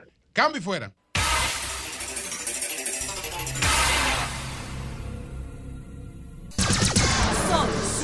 106.5. Bien, señores, continuamos, continuamos. Son las 8.36 minutos. Buenos días, José. Adelante. Bueno. Gracias, Julio. Saludos a todos, a todas, saludos a nuestra audiencia y gracias por preferirnos. Miren, dándole un poco de continuidad a uno de los temas que trabaja, tratamos ayer y haciéndolo porque el tema evolucionó, me refiero al caso del primer aniversario de la muerte trágica de Orlando, Jorge Mera, nuestro amigo, una persona noble y afable como lo describen en el homenaje, no le pusieron nada, eso era así, Orlando. Y, entonces, como este tema evolucionó y se produjo este homenaje, yo quiero complementarlo con algo. Eh, y también hablar un poco de la amenaza que recibió eh, la Procuradora General de la República, Miriam Germán Brito. Ese es un tema complicado por lo que hay detrás, quedándonos en el contexto de lo que ella dijo, que se presume que la amenaza vino de, de las cárceles. Bueno, yo quiero decir lo siguiente con relación al tema de Orlando y primero leer unos párrafos de lo que se dijo de él aquí. Dice, hoy es el día de recordar a Orlando, su vida, sus acciones, dijo el presidente Abinader, antes de compartir varias anécdotas de vida junto a Jorge Mera, a quien describió como un amigo bondadoso, sabio e inteligente, de voz prudente y sosegada. Al pronunciar sus palabras, recordó a Orlando Jorge Villegas, el hijo de Orlando Jorge Mera, que es diputado, al pronunciar sus palabras recordó a su padre en las diferentes facetas en las que sobresalió y agradeció en nombre de él y de su familia al presidente Abinader por el reconocimiento póstumo. El más alto logro de su vida fue ser ministro del Medio Ambiente bajo esta gestión gubernamental, dijo su hijo. Y luego entonces detallan la obra de Orlando. Y yo pienso que eh, Orlando era un ser humano extraordinario, un tipo incapaz de cometer violencia contra nadie, entonces recibe la, una descarga brutal de violencia que termina con su vida, pero esa violencia proviene de uno de sus mejores amigos, de una relación de cuando eran niños. Inclusive, inclusive, alias El Curita, trabajó con Orlando en el 2000 cuando Orlando fue director de Indotel. Bueno, entonces, ¿por qué yo quiero, por qué yo quiero referirme a este tema? Bueno, porque yo quiero aprovechar dos cosas. Primero, la, coyuntura de que el PRM está en el gobierno y tiene mayoría en el Congreso y la eh, coyuntura de que el hijo de Orlando, Orlando Jorge Villegas, es diputado y tiene iniciativa de ley. Y como tercer elemento, la voluntad política, porque yo pasé por ese Congreso y sé que cuando el, el Poder Ejecutivo tiene interés en un tema que no afecta fundamentalmente a los partidos, como son las reformas eh, constitucionales, el gobierno logra lo que quiere en el Congreso. Lo que el gobierno no logra es porque no quiere. Porque el gobierno y la embajada americana son las dos instituciones que tienen más autoridad en el Congreso Dominicano y que sacan más leyes de ahí. Yo, he hecho, yo hice una investigación sobre eso y sé lo que estoy diciendo. Entonces, quiero decir lo siguiente. Este, este homenaje que le hicieron a Orlando Jorge Mera en el Palacio, con todo respeto y, y un reflejo de respeto, es que leí lo que consideré los dos trozos principal, principales, está incompleto. Y yo hoy quiero poner a disposición del gobierno y de Orlando Jorge Villegas, si lo quiere que me tire por, por, donde quiera y yo se lo mando con mucho gusto, se lo mando a su oficina en el Congreso o se lo mando por teléfono. Yo quiero poner a disposición de Orlando Jorge Mera mi propuesta de modificación a la ley de régimen electoral, en la cual yo fui un actor fundamental, fui el que escribió una gran cantidad de esas reformas que están ahí, pero la reforma más importante que yo llevé a la ley eh, 15-19 fue los, fueron los principios del financiamiento electoral privado. Para mí eso no solamente, no solamente es importante para, para el fortalecimiento de esa ley, sino para la clase política dominicana en sentido general, que no lo han entendido.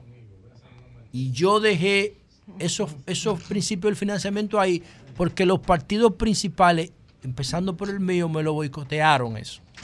¿Y qué yo procuraba con eso? Regular el dinero privado que entra a la campaña, porque el público está regulado.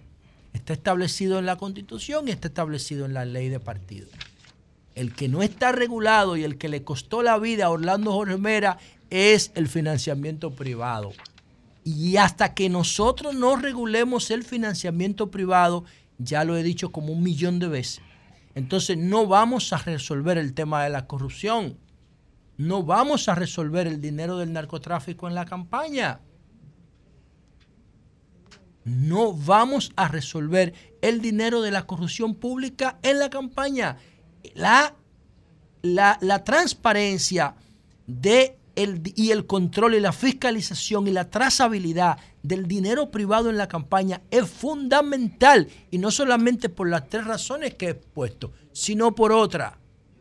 ¿Qué pasa con los empresarios tradicionales de República Dominicana? Agarran a los candidatos a la presidencia y a su y a su equipo de trabajo que tienen la potencialidad o la posibilidad que se proyectan como ministros en la toma de decisiones grandes y los reúnen en un patio en Arroyo Hondo o en un hotel o en Casa Campo o en, o en, en Punta Cana y le entregan 10 millones de pesos en una cena o 20 o un millón de dólares en una funda negra. ¿Y qué pasa después cuando ganan la presidencia? ¿En cuánto se convierte? ¿Cuál es la factura por haberle hecho una cena y, recogerle 10 millones de pesos, o 20 millones de pesos, un millón de dólares? Hay que darle una carretera de 10 mil millones de pesos. En eso se convierte en eso, eso, esos 10 millones de pesos. O hay que darle una autorización para importar gas natural. O hay que darle un permiso para un aeropuerto o hay que concesionarle un puerto por una cena de 10 millones de pesos. Ese es el negocio de escapar perros, porque determina pagando la sociedad. ¿Y cómo se terminaría todo eso? Transparentando el uso de dinero privado en la campaña, porque no se puede eliminar. Entonces vamos a transparentarlo. Y entonces, en función de eso, yo diseñé los principios del financiamiento electoral privado, que son cinco. Y entonces, ese, ese proyecto a mí me gustaría que Orlando Jorge Villegas lo promueva como la ley, el código Orlando Jorge Mera o la ley Orlando Jorge Mera. Porque yo no tengo absolutamente la menor duda, porque ya investigué con gente muy bien informada del entorno, de que el curita, el curita, eh, Miguel Cruz, que en menos de un año, señores, en menos de un año, lo condenaron a 30 años. Cuando nosotros sabemos que en las cárceles dominicanas hay gente que tiene 10, 15 años y no le han pasado, no le han completado su proceso jurídico. Entonces, el tema se ha manejado bien hasta ahora. Se ha manejado bien por la imagen de Orlando, porque no han salido fotos que, que fotos feas de su cuerpo. Se ha manejado bien porque el caso jurídicamente ya prácticamente está cerrado. El tipo está condenado a 30 años se ha manejado bien desde el punto de vista mediático. Ahora, hay un problema de fondo que no se ha resuelto. ¿Cuál es? La causa de la muerte. ¿Por qué tú decides matar a un amigo, hermano tuyo? Bueno, lo que dice eh, Miguel Cruz, el curita, que hay que creerle parte nada más de lo que dice, es que él financiaba la campaña de Orlando o las actividades políticas electorales y que él entendía que tenía un derecho. Y como Orlando se iba del ministerio y ya el tipo estaba comprometido con los los tipos esos europeos para exportación de batería usada, él pensaba que Orlando se iba a ir no le iba a cumplir. No le iba a cumplir porque Orlando no quería darle el permiso, porque era ilegal dárselo. Pero había un problema de fondo. ¿Cuál era el problema de fondo? Y lo digo con la mejor de las intenciones posibles. El problema de fondo era que el tipo entendía que había que pagarle algo que le debían. Y ese problema no está resuelto. Y si ese problema no se resuelve, van a seguir los escándalos, porque no solamente la muerte de Orlando, que ya es una tragedia. Estamos hablando de que yo citaba aquí ayer un documento que Otoniel Bonilla me entregó cuando era director de la PETCA. Y me dijo, mira todos los casos de corrupción. Y yo encontré un denominador común en los casos de corrupción, desde Baninter para acá. Baninter, Serna, eh, eh, Bancrédito, Zunlam, OMSA, Oizoe, el ingeniero que se mató en el baño, sea el tipo que entró a la cabina y le entró a tiro, el Dominican York que le entró a tiro a los locutores. Todos esos casos tienen un denominador común. ¿Cuál es el denominador común? Lo mismo de todo esto antipulpo y todo esto que se está conociendo en esta coyuntura. ¿Cuál es el denominador común? El financiamiento de campaña el financiamiento de campañas que no está debidamente regulado. Entonces, brevemente, ¿qué yo propongo para regular eso? Para hablar un poquito de lo de Miriam. Bueno, el 29 de noviembre del 2018 había una comisión bicameral presidida por Aristide Victoria Yep, que lo aprovecho la oportunidad para saludarlo. Él era senador y la comisión era bicameral. Entonces yo le mandé esta comunicación que decía, por medio de la presente comunicación tengo a bien someter a la Comisión Bicameral nuestra propuesta de modificación de proyecto de ley orgánica de régimen electoral. La presente propuesta de modificación incluye la definición de los principios sobre los cuales se debe sustentar y regular el financiamiento político electoral privado. Principio del financiamiento político electoral privado. Entonces, Dice aquí, en ese sentido, nuestra propuesta considera que el financiamiento electoral privado siempre deberá ser, principio número uno, de origen lícito. El dinero cuyo origen no se pueda demostrar no puede ser utilizado en ninguna campaña electoral. Segundo, debe ser electrónicamente gestionado y fiscalizado, o sea que debe estar en línea para que todos los actores electorales y las autoridades fiscalizadoras lo puedan ver. Tercero, debe ser limitado para las personas físicas y morales. Y no puede ser solidario. ¿Qué significa? Que tú no puedes dar dinero a nombre de otro. Y debe ser limitado a nombre tuyo. Tercer principio, debe ser impersonal para la entrega. y debe ser personal para fines de contribución. ¿Qué significa que el dinero privado debe ser impersonal para la entrega? Que tú no le puedes dar dinero a ningún político personalmente. Tiene que dárselo a su comité de campaña o a su comisión de finanzas. Y ellos tienen que darte un recibo. Y ese recibo lo vamos a ver más adelante para qué sirve. Debe ser impersonal para la entrega y personal para fines de contribución.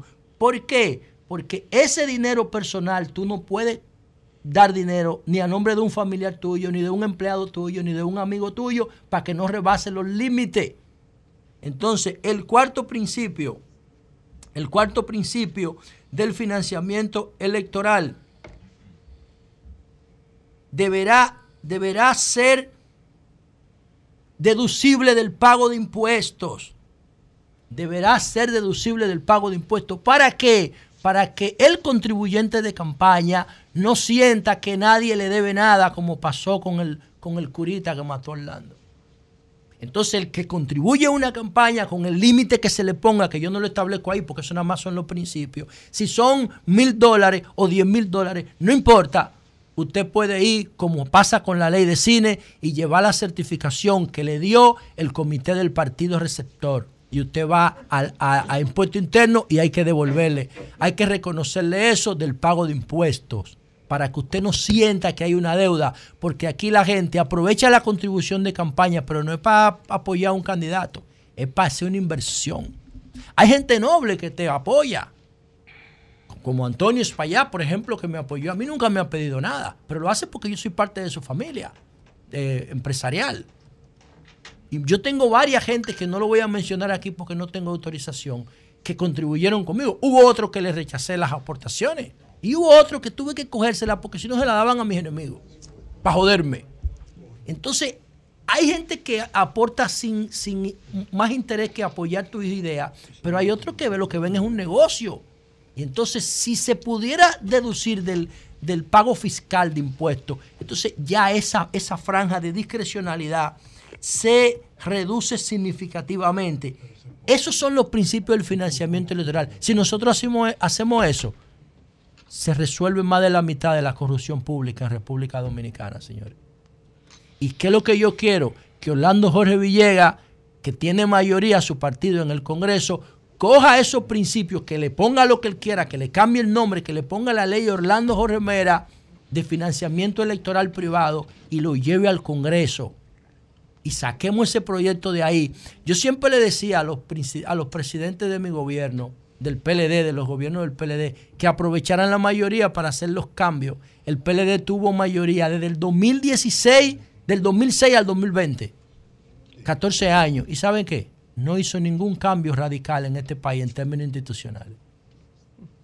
Nada que, eh, e inclusive ni el Código Penal se atrevió a sacar, por miedo, señores. El PRM tiene mayoría ahora y tiene que aprovechar la coyuntura para hacer los cambios. Por último, con relación a lo de Miriam Germán Brito, yo quiero decir lo siguiente. El corte de ella que voy a utilizar para esta reflexión dice, Dice doña Miriam, lo que a mí me afecta, lo que me afectó fue que alguien me mandó un mensaje por WhatsApp diciéndome que si le tocaban a su gente, no sé quiénes son sus gentes, en las cárceles, ella se está refiriendo a las cárceles, eso se iba a resolver con sangre y que no era la mía. El que escribía lo dijo a sí mismo, yo le puedo mandar a matar a su hijo bajo, dijo la funcionaria. O sea, le puedo mandar a matar porque se supone que está preso y es desde las cárceles. Bueno, yo pongo esto de marco por lo siguiente. Bueno, yo creo que Miriam no tiene una acción directa sobre, la, sobre las prisiones, pero es la, que tutela el régimen penitenciario en República Dominicana. Señores, pero esto no lo podemos desmarcar de lo que pasó hace un año en la Procuraduría General de la República. ¿Y qué fue lo que pasó hace un año, a finales de mayo del año pasado? A finales de mayo del año pasado, Roberto Santana, el ex rector de la Universidad Autónoma de Santo Domingo, el que cambió la guapa siempre, dijo que se iba de la Procuraduría, donde era consultor honorífico en materia penitenciaria. Roberto es el promotor en República Dominicana del nuevo modelo penitenciario. Y el nuevo modelo penitenciario no se puede aplicar en la victoria por la, por la corrupción y el hacinamiento. Y él dijo, yo me voy de aquí porque el jefe de la victoria recibe 7 millones de pesos a la semana por caso de corrupción. ¿O no lo dijo? Lo dijo Roberto Santana, está ahí, vamos a llamarlo. Y dijo, me voy de aquí y responsabilizo al gobierno porque el gobierno no ha querido terminar la cárcel de la Nueva Victoria, que eso no se llama, se llama Las Parras. Y responsabilizo a ellos porque ellos tienen que terminar esa cárcel. Entonces, no podemos desligar lo que dijo Roberto Santana hace un año. ¿Por qué Roberto Santana dijo eso? Porque meses antes, como en febrero por ahí, un tipo, un preso que se llama alias Cangrejo, le metieron un revólver a la cárcel, le dieron la llave de una celda y abrió la celda con su llave y mató y le entró a tiro a los que estaban adentro y mató a alias Rasputín y a dos presos más. ¿Qué pasó después de la denuncia de Roberto? Hicieron un operativo y descubrieron que había una estructura de internet vendiendo servicios dentro de la Victoria. Y eso hace un año no ha pasado nada. Y como no ha pasado nada, miren el resultado donde se está viendo. Los presos se sienten tan empoderados de amenazar a la Procuradora General de la República. Y ese es el problema de fondo. Las cárceles en República Dominicana no regeneran los... No empieces a joder con esa vaina tú. No regeneran a los presos, a los reclusos, a los internos.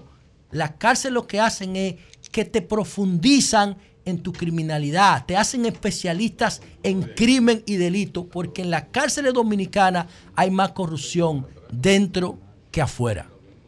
Bien, pues señores, es reiterar que nosotros hoy eh, tendremos aquí la participación del candidato presidencial del Partido de la Liberación Dominicana, Abel Martínez. Estamos esperando que eh, eh, llegue, ya está. Su jefe de gabinete. Ya, sí, sí, sí, ya avanzada. hay una. Hay, No, está hay lleno una- de gente hay ahí, avanzada. uf. Ahí vemos al arquitecto Navarro que está entrando. Sí, jefe, jefe, Así jefe, es sí. que vamos a continuar, vamos a hacer otro comentario y vamos a la pausa. Cambio y fuera. Sol 106.5. Son las nueve, nueve minutos, señores. Recibiendo al alcalde de Santiago, y candidato presidencial del Partido de la Liberación Dominicana. Nuestra cabina y nuestros estudios están llenos. Eh, Abel, aquí está blindado por el Comité Político del Partido de la Liberación Dominicana y eh, por dirigentes del más alto nivel del PLD eh, que le acompañan. Un poquito más adelante, Eury, vamos a mencionar, vamos a tener problemas porque se quedarán muchas Sí, personas. no, sin no. Hasta ahora, hasta ahora tengo aquí 11 miembros del comité político. ¿Cuáles son, lo- ¿Cuáles son esos 11? 12 me dicen, me pasan otros. Sí. Iván Lorenzo. Sí. Johnny Pujol. Sí. Melanio Paredes. Sí. Víctor Suárez. Sí. Margarita Pimentel. Sí. Cristina Lizardo. Sí. Rubén Bichara. Sí. José Dantes. Sí. Andrés Navarro. Sí. Tommy Galán. Sí. Alexis La Antigua. Sí. Y Karen Ricardo. Me falta uno. Duro, duro. Ah, Y a Navarro. No, Navarro no mencioné, claro. ¿Quién es Iván Lorenzo? ¿Cómo que, que Iván Lorenzo? Está atrás de ti. Bueno, y un, y un, sa- un saludo. El próximo ministro de. Y, un, y un saludo para. Roberto Rodríguez Roberto Marchena, que es el Rodríguez. director de comunicaciones. Que de- debió de- estar en el comité político, Roberto. Debió estar. Hay que sacar a alguien para meter a Roberto. está, tú ¿Cómo? sabes, tú sabes quién está aquí también. Aquí está el líder de San Pedro de Macorís. Ah, sí, Josecito. Jacín. Sí, señor. Y aquí está Julio, que me excusa, pero la sangre pesa mucho. Sí. Un destacado dirigente de la juventud del PLD que va a ser diputado seguro en la circunscripción número ay, uno. ay, Está hablando el corazón. Yuri Rodríguez. Ese de ese de aquí. Juli es bueno, Juli es Ese de bueno. aquí, ya nos vemos. Vamos de inmediato. cuando Abel ganó, la mamá me dijo, mira, tengo que garantizar a Yuri. ¡Guau! Está Yuri Vamos de inmediato, Ahí. señores, a iniciar esta conversación con Abel Martínez, saludando a don Antonio Espaillat, el presidente de RCC, que está aquí, está aquí con nosotros. Aplaudieron todos. Entonces, bueno, bienvenido. Hace tiempo que esperábamos por aquí Abel Martínez. Es la primera comparecencia al sol de la mañana después que fue eh, pues eh, oficializado como el candidato presidencial del Partido de la Liberación Dominicana, no aspirante presidencial, no el candidato presidencial del Partido de la Liberación Dominicana. Y qué bueno que tenemos hoy la oportunidad de, de conversar. Abel, ¿cómo estás? Muy contento, positivo, feliz de estar con ustedes aquí en el sol, con, con los miembros del comité político, con los diputados, miembros del comité central, pero sobre todo con este excelente equipo de comunicación que ustedes representan en República Dominicana y en todas partes del mundo donde he escuchado este interesante programa de intercambio de ideas. ¿En qué etapa está la campaña eh, de Abel Martínez en estos momentos? Bueno, estamos eh, recorriendo el país, conformando equipos de trabajo, equipos de campaña. Estamos en este momento diseñando un gran plan eh, que iniciará el día 2 de julio, donde inicia formalmente la precampaña electoral, eh, ya con, con los visos que, la ley contempla en ella. En, ese, en ese arduo plan, en esa tarea, estamos en la conformación eh, y buscando los consensos para establecer candidatos municipales de consenso en la mayoría de los lugares donde podamos eh, lograrlo. Hemos eh, logrado avanzar y más de 70 eh, eh, direcciones de distrito electoral y de municipio ya tenemos el consenso de quién es el candidato eh, unificado del Partido de la Liberación Dominicana. Este trabajo nos va a permitir llevarnos nuevamente a los territorios. a- Eh, ¿Eso a es para, la- para las alcaldías? para las alcaldías. ¿Y para- tienen, tienen consenso más o menos en qué cantidad de municipios? No, en- entre distrito municipal y municipio en un, unos 70 ya tenemos como consenso único. eh, y eso nos permitirá ir a proclamarlo, juramentarlo y en una sola dirección trabajar para el éxito de las de la campaña municipal que habrá de ser primero en febrero. En el Partido de la Liberación Dominicana hemos tomado muy en serio lo que es la participación positiva de nuestra organización en las elecciones municipales. Eury. A ver.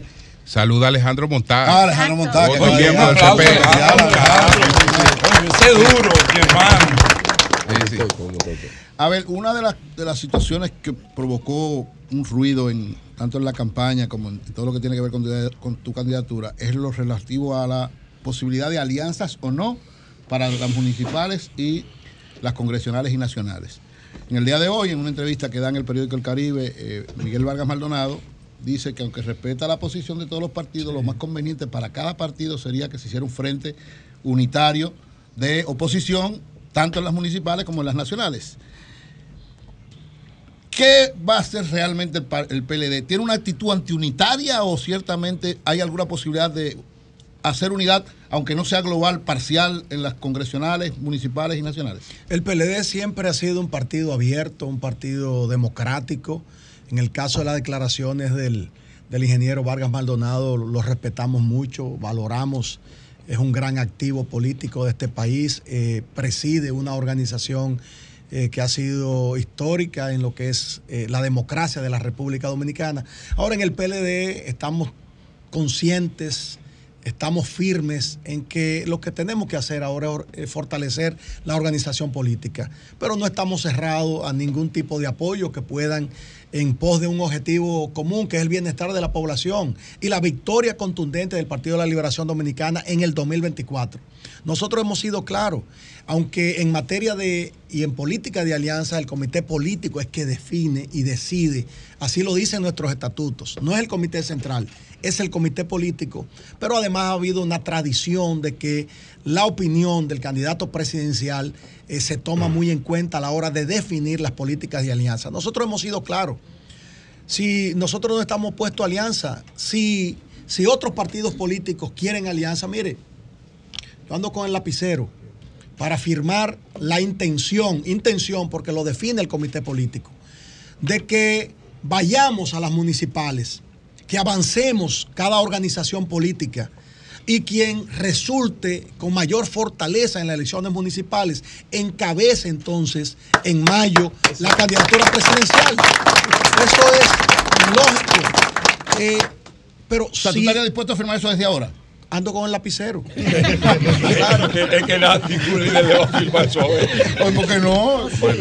Una Pero- cosa es lo presidencial y otra es lo congresual Si no le gusta esa fórmula, Ajá. bueno, entonces firmemos desde ahora que el que quede primero o que clasifique en mayo, entonces es apoyado por las demás organizaciones políticas en la segunda vuelta. ¿Tú también estás dispuesto a firmar eso ahora? Virgilio. Eh, eh, don Abel, eh, ya ha superado los temas de la gerencia de campaña en su campaña electoral. ¿Qué, qué tienen pensado? Todavía no le han dicho cuál va a ser exactamente lo que van a conformar el equipo de gerencia de campaña luego de la renuncia de don Francisco Javier García.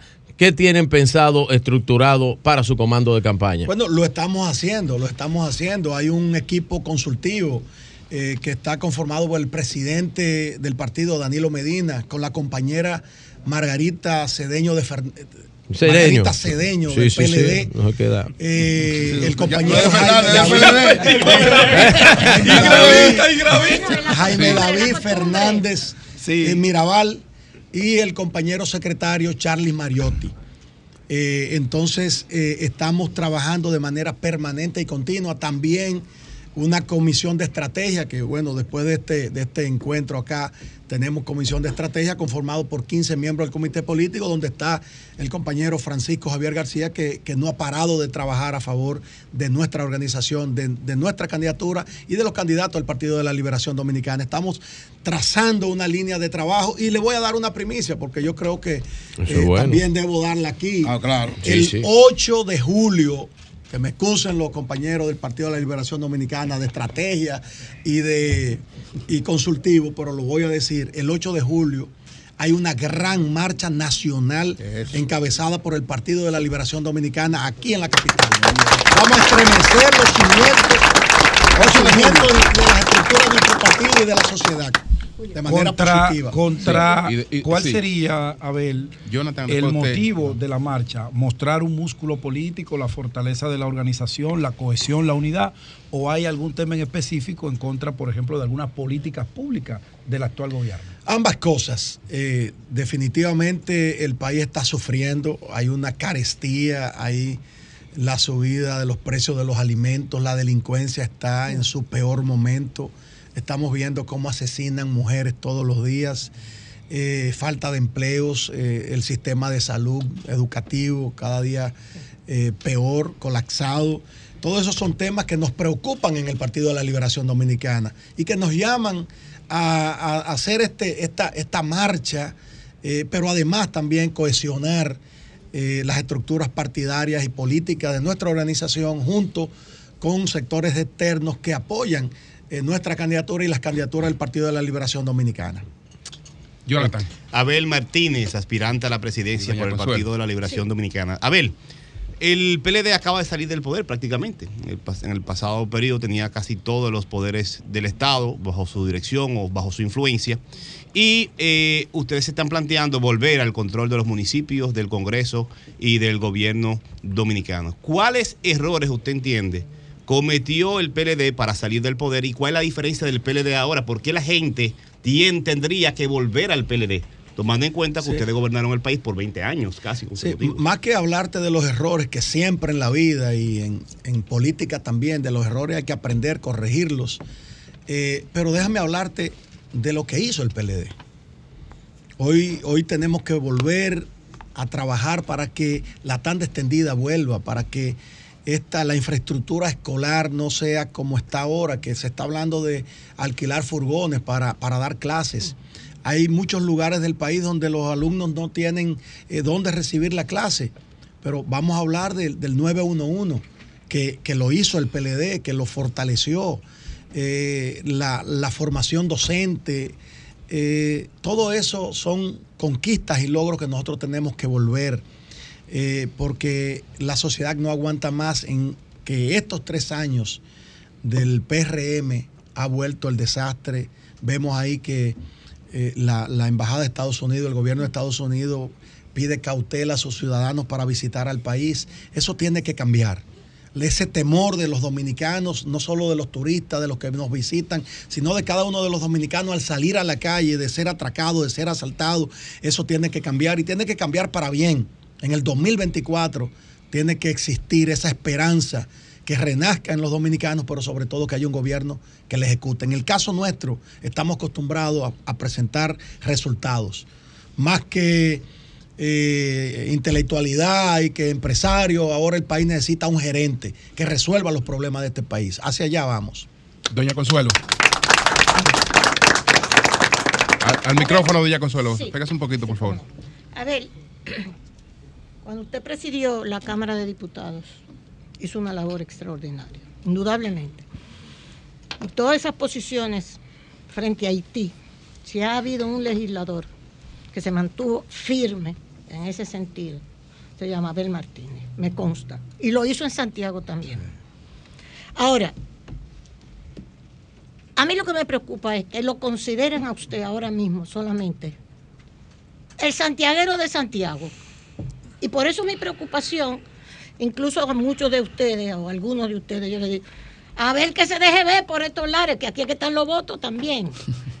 Ustedes tienen un diseño para que Abel no sea solamente el santiaguero de Santiago, sino el que puede plantearse todas las políticas del país, todas, y que sea reconocido como esa persona que puede plantear soluciones, o sea, que salga de ese estrecho marco de que lo vean solamente como con todo reconocimiento, no estoy menospreciando a Santiago, pero que de- dejar de ser localista para convertirse en el candidato del país. Claro que sí. Cuando usted dice que fui presidente de la Cámara de Diputados durante seis años, eh, tuvimos la dirección de ese organismo democrático que representa, representa un ala del Congreso Nacional importante en nuestra democracia. Y lo dirigimos con la altura y con la sensatez eh, que el tiempo y el momento ameritaba. Fuimos electos alcalde de Santiago, estamos eh, como municipio número uno en el CISMAN municipal. No descuidamos el trabajo de Santiago, pero efectivamente sí. Nosotros estaremos en la capital eh, haciendo contacto con los diferentes sectores, escuchando a los sectores empresariales, pero también yendo al barrio, a Cristo Rey, a Catanga, a, Sabana Perdida, escuchando a esos sectores marginados de, de aquí de la República Dominicana, como hemos hecho en, en la región norte, como hecho, hemos hecho en el sur, como hemos hecho en el este, sin descuidar las labores para que Santiago siga siendo modelo de gestión municipal, porque además nuestra responsabilidad hasta abril del 2024. Este sábado estaremos eh, marchando, además, en una gran marcha en la circunscripción 1 de Santo Domingo Este. Eso será eh, una marcha extraordinaria. Eh, pongan atención porque lo que allí pasará es el reflejo de lo que la sociedad ya está demandando, demandando un cambio real, un cambio para que lo que está pasando, padeciendo en este momento, pueda cambiar a partir del 2024. Pero totalmente de acuerdo con usted y tenemos ya en ejecución ese plan para que Abel Martínez colocarlo en el corazón no solamente de la región norte, sino en la, el corazón del país. Sí. Un saludo Eh, al líder de Santo Domingo Norte, René Polanco, un abrazo. Por ahí. Y ahí está mi amigo Azuano, Yo no veo- Rafael Calderón. Yo no veo a Domingo Contreras aquí. Sí. ¿Qué pasa con Domingo? Bueno. Navarro. Eh, sí, vamos, vamos. Está promoviendo la alianza, Domingo Contreras. José Fran Peñaguaba, a ver, eh, ha dicho lo siguiente, y es como el encargado de alianza de la Fuerza del Pueblo. Él entiende, ¿Quién? el encargado de alianza de la Fuerza del Pueblo. no, de una coalición Él- de partidos. Bueno, de alianza. pero está bien. Lo que pasa es que la fuerza es el partido Él, mayoritario. él entiende. el logo de la coalición es un león. Sí, sí, un león, sí. sí. Está, está, Pa' que está tú veas, amena la coalición. Sí. Bien, bien, adelante. Mira, Es verdad. el encargado de alianza de la Fuerza del Pueblo, él entiende que la única forma de que el PLD pueda lograr hacer un papel interesante es apoyar a la Fuerza del Pueblo, ustedes como estructura política, y apoyar las aspiraciones de Leonel Fernández. Lo ha dicho públicamente, inclusive ha llegado a decir, Abel, que, eh, que tú no vas a ser ni siquiera reconocido. Él lo, lo llegó hasta intentar decir. Nosotros estando en Nueva York conversaba con todo este panel. Esa es la primera pregunta. Y la segunda es, luego de que tú me respondas eso, ¿cuál es la ruta crítica que vas a trazar? Esos son mis dos Bueno, preguntas. eh, no voy a entrar en detalles porque eh, al amigo Peñaguaba, el amigo de ustedes también, amigo nuestro, Amigo y- miembro del Comité Central, Fernando Ramírez le contestó y le contestó Sí. bien y yo ya me monto en ese en esa respuesta que Sí. nos identificamos ¿Y qué muchos? PLDistas. Nosotros en el. PLD estamos claros de, de que nuestra, nuestra ruta la trazamos nosotros. No nos la trazan desde, desde la acera de enfrente. En el PLD estamos trabajando con una agenda a favor del pueblo dominicano. Esa agenda es que nos, nos lleva a nosotros a trabajar en cada territorio. Si usted puede ver, el Partido de la Liberación Dominicana es la única fuerza política que en cada rinconcito del país tiene una estructura política trabajando a favor de nuestra organización y de los candidatos del PLD. Nosotros nada nos va a, a distraer, no nos van a desencauzar de lo que son nuestras, nuestras metas. Vamos trabajando con un esquema, vamos cumpliendo. Nosotros somos el primer partido político que, que abrió las puertas de la organización, que llevó a cabo con éxito un congreso elector, que llevó a cabo una consulta electoral a dos años de las elecciones y salimos airosos y salimos eh, con una imagen positiva del, de- del papel que jugamos allí. Llevamos más de 500 mil votantes sin recursos y con una, un proceso llevado a cabo por, por nosotros mismos, sin ayuda de la Junta Central Electoral, más que, eh, más que los, los aparatos que nos prestaron. Pero eso solo lo hace el Partido de la Liberación Dominicana. Escogimos democráticamente al candidato del Partido de la Liberación Dominicana. Ningún partido podrá hacerlo. Usted verá que las demás organizaciones, y es su derecho, no estoy reclamando tampoco su derecho, pero no podrán hacer un proceso como lo hizo el Partido de la Liberación Dominicana. La vocación de trabajo solo la conocemos nosotros que hemos estado y estamos dentro y que los resultados están ahí hacia la población. Y así va a pasar en el 2024, así va a pasar en febrero en las elecciones municipales. Un partido con, un, con una maquinaria electoral única en la historia de la política dominicana. Y vamos a ganar. Sí. A ver, a ver, escúchame. eh, eh, Pedro, ahora mismo le doy paso, pero, ah, pero, pero en, en ese orden, en ese orden, el expresidente eh, Fernández, presidente de la Fuerza del Pueblo, eh, Su tutor político. eh, sintiéndose ya colocado firmemente en el papel, en el rol que al- el- algunas encuestas le, le- le marcan en estos momentos, dice que no se mira al que está abajo, que no se habla con el que está abajo, refiriéndose al PLD. Entonces, ¿qué piensa usted de esto No, del, Virgilio, del presidente? no, no, que-. Que no se mira, que no se mira al que Que está no se abajo. pelea con el que está abajo. Que no se- pelea que no se pelea, es lo mismo, el es peor todavía. Es peor, es peor. Es peor. Que eh, porque- el pleito es mejor, el pleito es un Ay. reconocimiento. Que no se mira que o no se pelea con el que está abajo. Entonces, eh, en frente a es estas así. declaraciones del presidente Fernández, ¿qué nos dice? Bueno, yo pienso diferente. Yo sí miro para abajo. Y miro para abajo. Madre. Ay, Ay, mi madre. Coge, Está dejando. A ver, no te dejes y miro, y miro para abajo al- al- a esos sectores agropecuarios que hoy están pasando trabajo, a las madres solteras que no tienen cómo mantener a sus hijos. Miro para abajo y veo lo que sufren nuestros barrios con la delincuencia, con la falta de empleo, con la falta de oportunidades. Yo tengo que mirar para abajo y en el PLD miramos para abajo para ayudar a esos sectores a levantarlo. Y miramos para arriba para pedirle a Dios que nos dé fortaleza y fuerza para rescatar a este país, para poner a este país como en el nivel que debe estar. Que podamos construir juntos la mejor República Dominicana de toda la historia. Por eso miramos para abajo, para colocarnos en el justo, en la justa dimensión del bienestar de la República Dominicana. Pe- Pero Abel, entonces tú entiendes, y discúlpame, tú entiendes, tú entiendes. La eh, hormiguita. don, Amén don Abel, don Abel. Sí, no, no. Abel, Abel, A ver. tú, tú entiendes entonces que en realidad es cierto lo que dice entonces Leonel Fernández, que dijo que ustedes están abajo, pues se refirió literalmente como eh, Sí, que ustedes bien. están abajo y que él está arriba. Eso es cierto. Sí.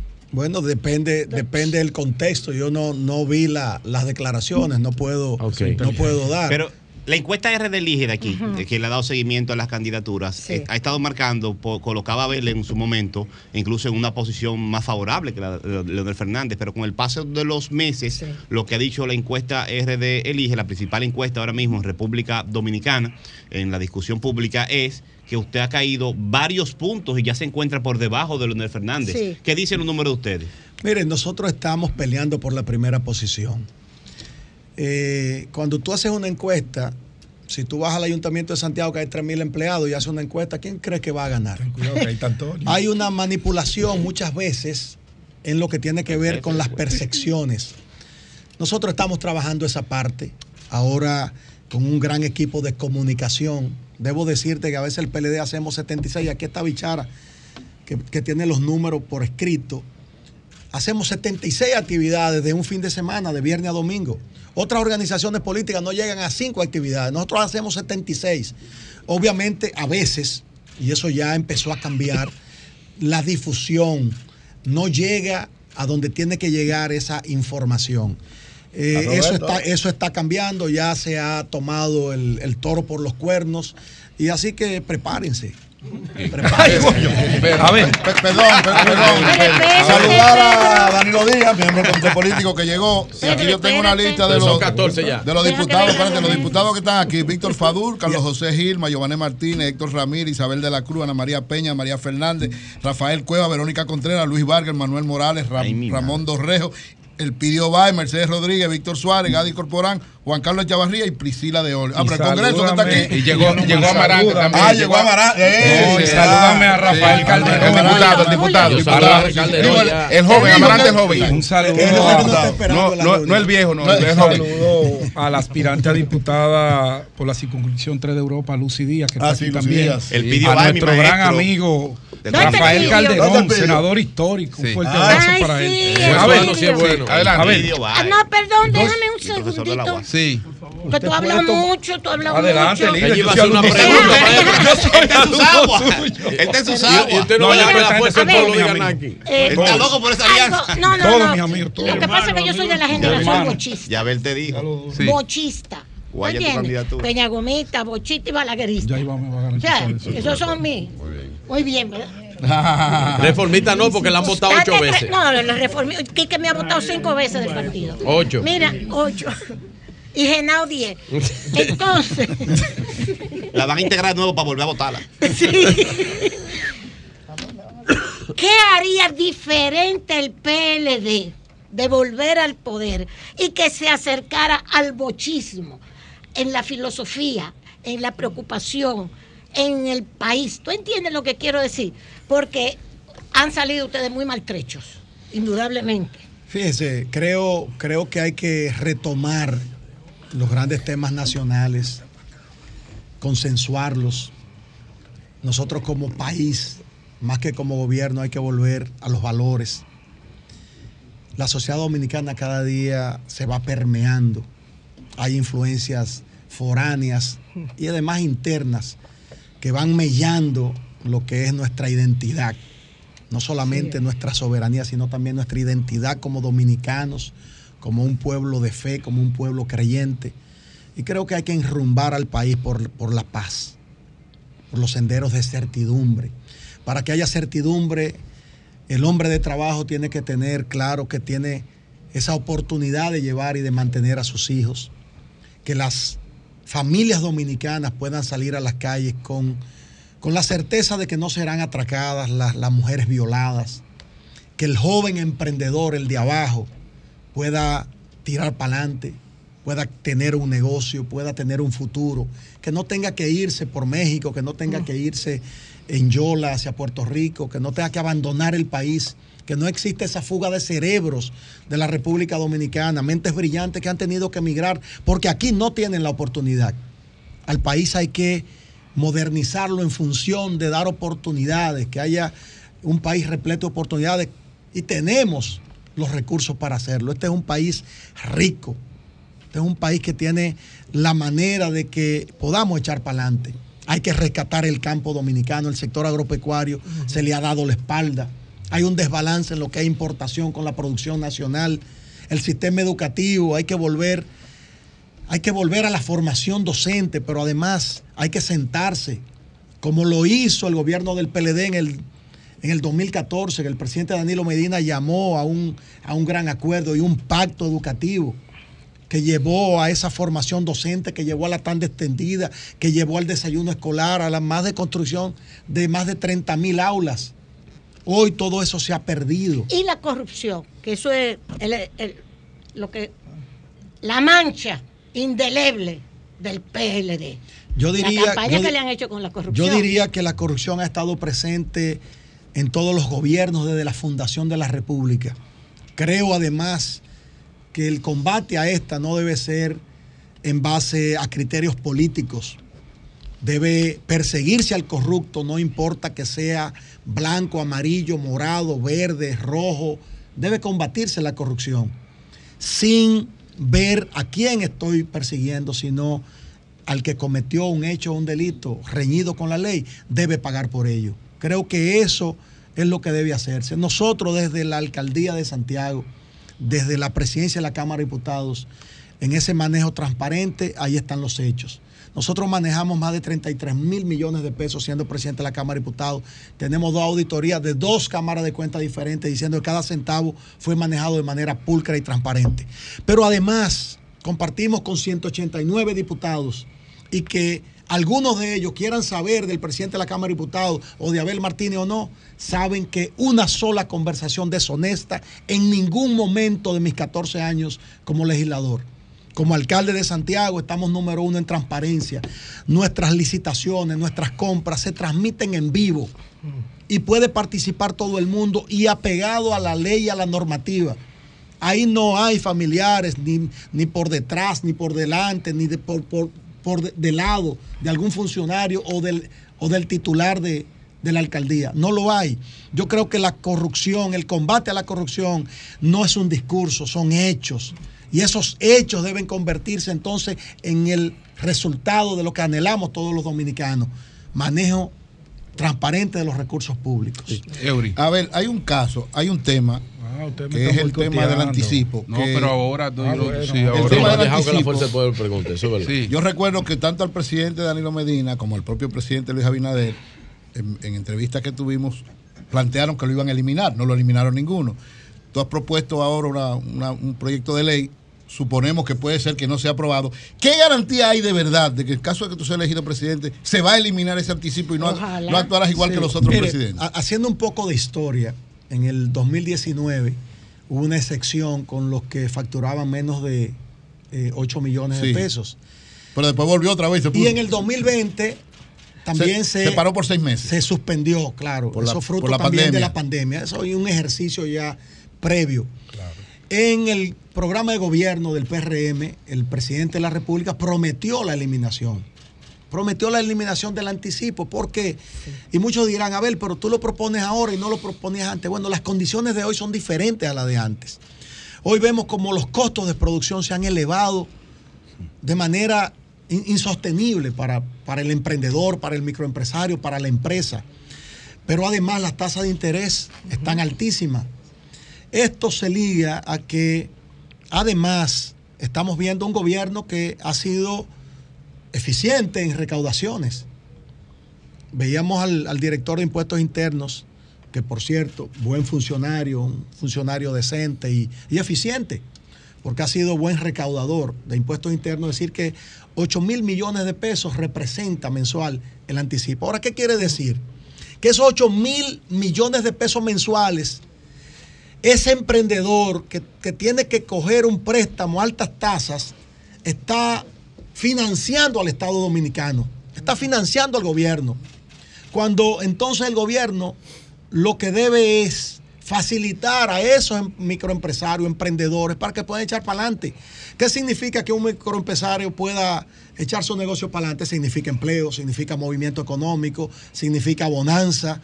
Entonces, Pago de hay que- impuestos. claro, hay- correcto. También le llega al Estado Dominicano el pago de impuestos. Entonces hay que promover eso, porque ahí estaríamos promoviendo las oportunidades para miles, cientos de miles de jóvenes. No solo el que dirige esa empresa, sino los empleados que se van a derivar de ahí. Entonces el gobierno tampoco va a dejar de percibir dinero.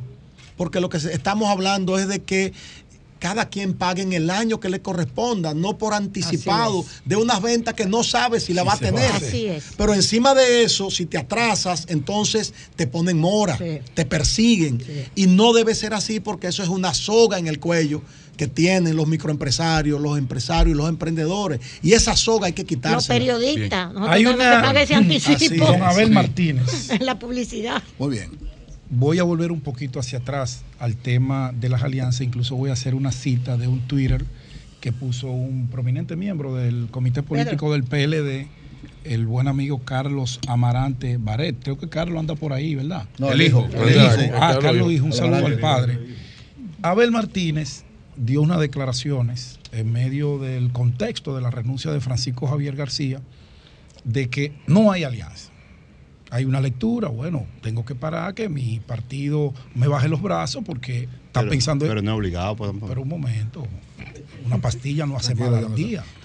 Entonces, eh, pero esas declaraciones de pétreamente el candidato presidencial, que es quien tutela, quien prácticamente dirige el partido y toma las más importantes decisiones de la organización, o su opinión es capital para cualquier decisión que se vaya a tomar, como que no cayó muy bien en el área de los candidatos alcaldes, y te lo digo porque yo he conversado con muchos de esos alcaldes, que son mis amigos, porque entienden que los escenarios territoriales, en algunos puede haber fortaleza, pero en otros no la hay por completo para ganar una nominación. Y dicen, bueno, el candidato del PLD está pensando en él. ¿Y en mí quién piensa? Un candidato arriesga su dinero. El partido al final de la jornada ha dado peso, pero todos los que estamos aquí somos políticos y sabemos que eso se costea de los bolsillos y de los amigos que uno tiene. Sí, Mantiene sí. Abel esa posición pétrea con relación a eso y qué opina, si usted lo leyó, lo que decía Carlos Amarante Baré hoy, antes de usted sentarse aquí, con relación a lo que Miguel Vargas expresó con relación a las alianzas y a Bien. la necesidad del bloque opositor. Fíjese, el tema de las alianzas es interesante y además como que dinamiza el escenario político, pero también desespera a mucha gente. Bueno. Del PLD, del PLD. Del PLD. Porque yo lo veo tranquilo a ellos. Uno, uno de esos es Peñaguaba. Desespera tanto, desespera tanto que un periodista brillante, joven talentoso, Viene pandemia. amigo mío, Sí. Que yo admiro y he respetado siempre y lo respetaré siempre porque es un profesional, la carta cabal y, y además una persona buena, sin maldad. Pero desespera tanto el tema que ese periodista a su amigo y candidato presidencial del PLD le dijo muchacho engreído. Ah, sí, fui yo. Entonces, Se dio así. Ay, sí, Entonces, ay, se sí, dio sí, así. sí, sí, Pero así eh, lo de muchacho fue por la juventud. Pero y a mí- y a mí- Sí. lo Y el de muchacho engreído, a- a me gusta. y el porque eso- engreído. de eso soy- Por la actitud. Estoy muy seguro, reconoce lo que pide excusa. Reconoce lo que pide excusa. Eh, Espérate, si tú le dices a ver lo que tú me dices en privado. No, no. No. Pero no hay engreído. Esa narrativa, Retíralo. Abel es mi amigo. esa narrativa tiene Y no le hagan lo que hizo a. Petro. Adelante, Es que le adelante. estoy diciendo a Anto- a Antonio Espaillá que yo escucho el programa. Siempre. Pero eh, lo que hemos dicho, nosotros creemos en las alianzas. creemos en las alianzas, pero, pero creo que todo es a conveniencia de cada organización y del país. Creo que en las municipales, el Partido de la Liberación Dominicana, tenemos que ir a jugar un papel, apoyar a, a nuestros alcaldes, ganar en la municipalidad, porque al final todos los candidatos son importantes y cada candidato, tanto alcalde, senador, diputado, es parte de lo que es el proyecto presidencial del Partido de la Liberación Dominicana. Nosotros tuvimos casi la mayoría de alcaldes. ¿Qué hizo el PRM? Que le voy a dar una primicia aquí también. ¿Qué hizo el PRM? Empezó a llevárselo y a comprar. a Ay, comprar. Virgilio. No, no ha Y comprado. hay ellos unas- vienen solo a ver. Sí, sí. Motivados, motivados. Sí. Anzuelo. solo, Y- y, y óigame, nosotros denunciamos en el PLD hace unos cinco meses que habían seis alcaldes que tenían cita ya en el Palacio, 30 millones en obras, 25 pensiones solidarias de 15, 25 mil y 10 mil pesos y resolver algunos problemas puntuales, para no entrar en más detalles. Cariñitos. Unos seis alcaldes. Al denunciarlo, ¿Alguna deuda? pospusieron, pospusieron. Pero no se sorprenda que en los próximos días ese anuncio se haga. Nosotros en el PLD tenemos un compromiso con el país. Tenemos un compromiso con la municipalidad, tenemos un compromiso en el Congreso y tenemos un compromiso de sacar al PRM del Palacio Nacional para bienestar de los dominicanos. Finalmente yo no. Abel Martínez, aspirante a la presidencia por el PLD. Usted decía al principio que eh, se ha avanzado en el PLD en la construcción de consensos para llevar candidaturas fuertes del PLD en varios municipios. Dijo más o menos 72 municipios y 70. distritos municipales, 70. Ya ustedes han llegado al consenso. Eh, ¿Cuántas tomando en cuenta la importancia de Santiago, ya tenemos el consenso en Santiago de quién va a ser el que lo va a 40 y sustituir a usted en la propuesta a la alcaldía de Santiago. Bueno, hay dos aspirantes brillantes, hay ambos. Aquí están los dos, aquí están Ah, los dos. no, no, ¿Dónde el diputado? Víctor Fadul como Ah, Infante. Vitico como el líder de Santiago. Lo- Mira, Mira, se parece a Mira, él, tiene como el mismo mira, perfil. mira, mira quién llegó ahí, Boli, Pedro. Mira Boli ahí, mira ah, Boli eh, bien Boli. ahí. Mira Boli bien ahí. Mira Boli bien ahí. Mira, Boli. En el PRM, en el Mira Boli. Ahí. Hábleme de ese Es verdad que Boli estaba quillado, pero no se iba ahí, yo lo dije a ustedes. Ah, No te habían visto, Boli. El, el Boli estaba firmando el proyecto de anticipo en el día de ayer, que esperamos que la Cámara de Diputados lo ponga en los próximos días en agenda para ser discutido.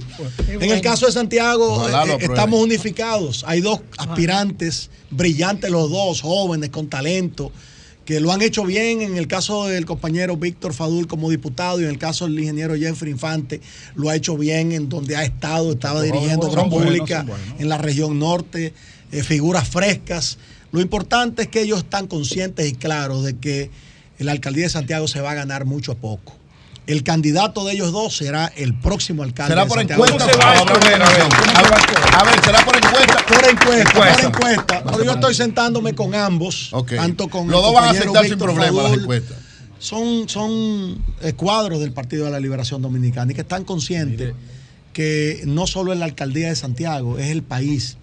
Y la alcaldía de Santiago es sumamente importante que mantenga entonces ese dinamismo eh, que le hemos impregnado en estos ocho años, que estoy seguro que ellos lo van, uno de ellos lo va, lo va a continuar de manera brillante. Pero incluso que me superen. A ver, le pero- manda un salud, le manda a pedir disculpas públicas y me ha escrito tres veces mismo. para Ten eso. cuidado.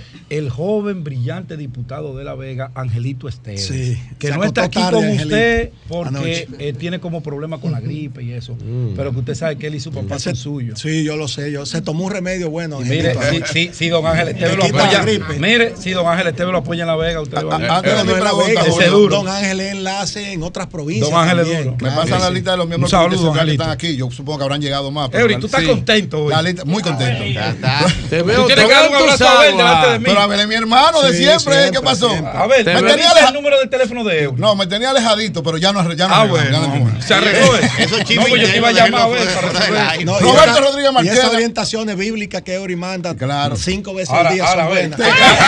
Ahora, a ver, a ver, a ver. Ver. No está bloqueado el teléfono, no. A ver, a ver, a ver, dite un palo con Roberto Rodríguez. Claro. Bueno. Dite un Y- palo. y, y seguiremos dando Roberto, mi palos. Los respeto para Comité mi. Central, exacto. Y, Ojalá, de- y- ojalá. y debo decirle, eh, El otro que antes está de- ahí muy malcriado, antes que de ahí. que Claro. en el equipo El malcriado, el consultivo donde chocón, está ¿cómo se la, Estuve compañera Pedro, Pedro, Pedro. Margarita. Cedeño de Fer- Pedro. Margarita Cedeño, donde del está eh, Jaime David Fernández, Charlie Mariotti, eh, hay sorpresas buenas y positivas que, Vienen cosas que buenas. vienen Qué- pronto. qué bueno. El. Comité Central, Roberto Rodríguez Marchena, Mayobanés Coto, Ramón Pepín, Jeffrey Infante, Ramón Santos, que es presidente de Fedodín, Dylan Montero, Nelson Navarro, Dylan José Montero, Jacín, Alfonso. Ureña, Roberto Lariel Quesada, Kenny Alora, Norberto Batista, Rafael Calderón, René Polanco, Yuri Enrique, Denis Reyes, Roberto Núñez e Ilianop Méndez. Ilianop de, Bara- de ¿Y tú Barahona. a.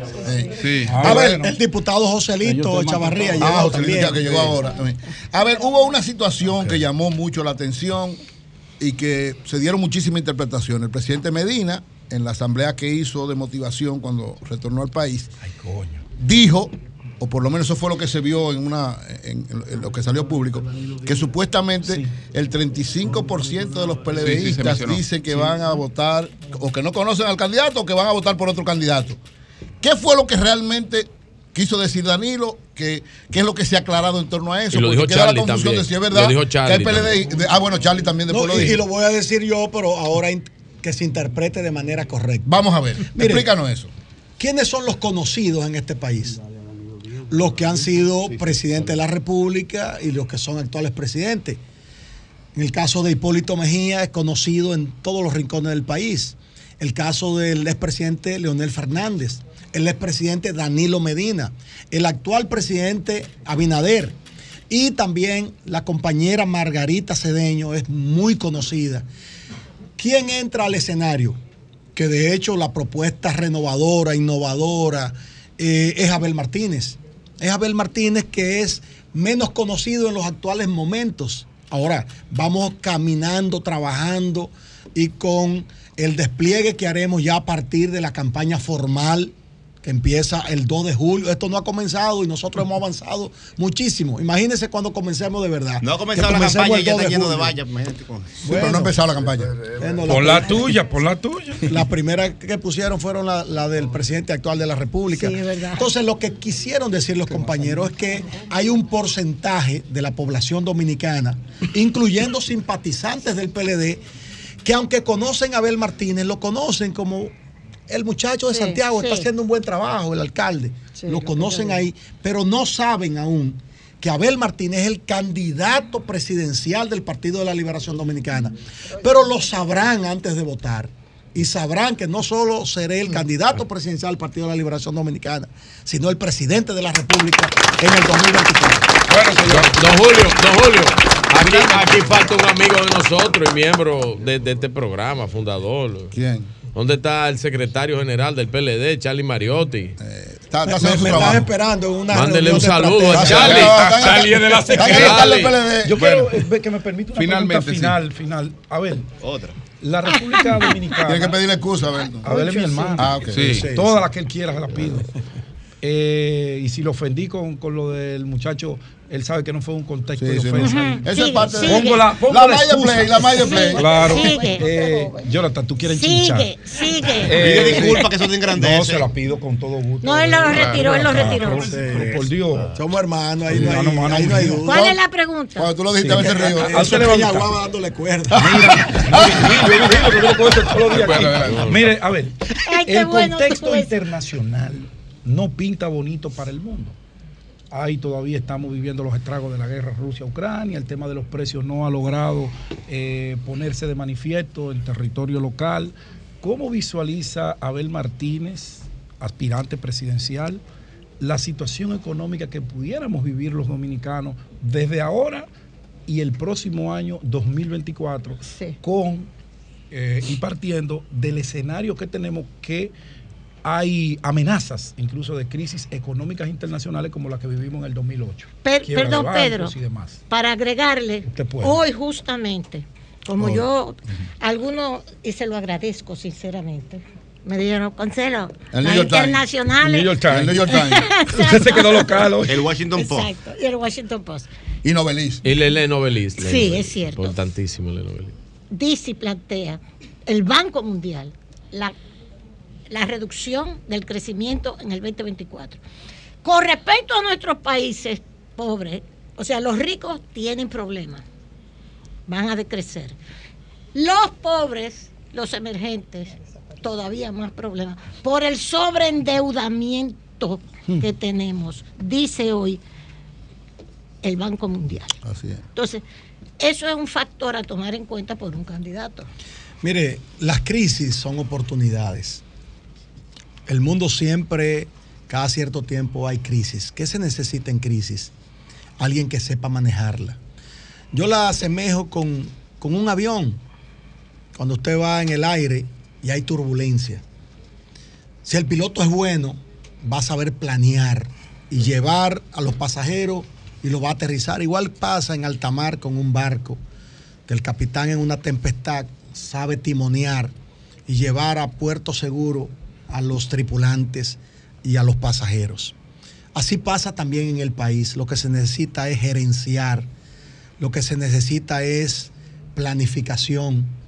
Todo eso va ligado a que en República Dominicana al día de hoy la calidad educativa está por debajo de la de Haití. Eso es vergonzoso. Eso es vergonzoso. De la, de la calidad más baja en toda la región. Y eso va concatenado a que entonces el país no sepa afrontar sus grandes desafíos. Creo que los problemas globales seguirán.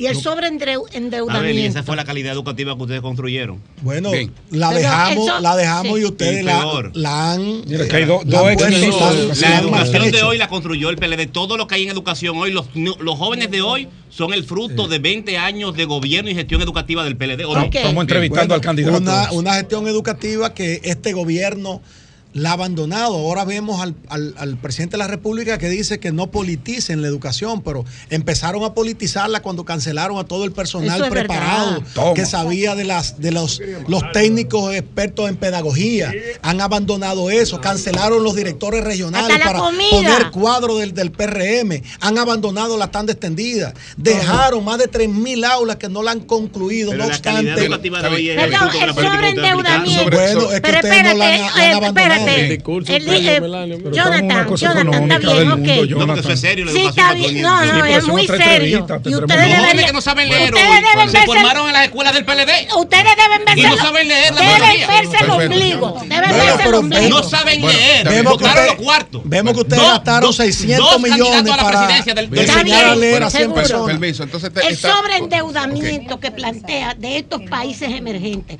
Estamos nosotros en esa situación de sobreendeudamiento Bueno, es que, que- es- peligrosísimo. Este gobierno, desde que llegó, lleva más de 20 mil millones de dólares aprobados.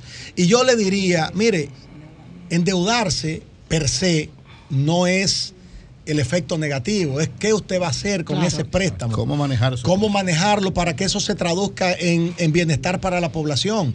¿Qué es lo que ha hecho el gobierno? Endeudarse para exhibir números fríos a través del Banco Central, que se la pongan en mamita, como decíamos, decimos allá en el Cibao, en números fríos, pero eso no se refleja en el bienestar de la población que siente cada día el impacto de la comida cara y de las erráticas políticas de este gobierno del PRM. Bueno, señores, muchas gracias. Muchas gracias a Abel Martínez, candidato presidencial del Partido de la Liberación Dominicana y gracias a todos los miembros del comité político, del comité central, los legisladores, los aspirantes eh, alcaldes que nos han acompañado en esta conversación con Abel Martínez. Muchas gracias. Gracias, gracias. Eve- Evelia Pérez te manda un saludo. estrella, De Cabrera.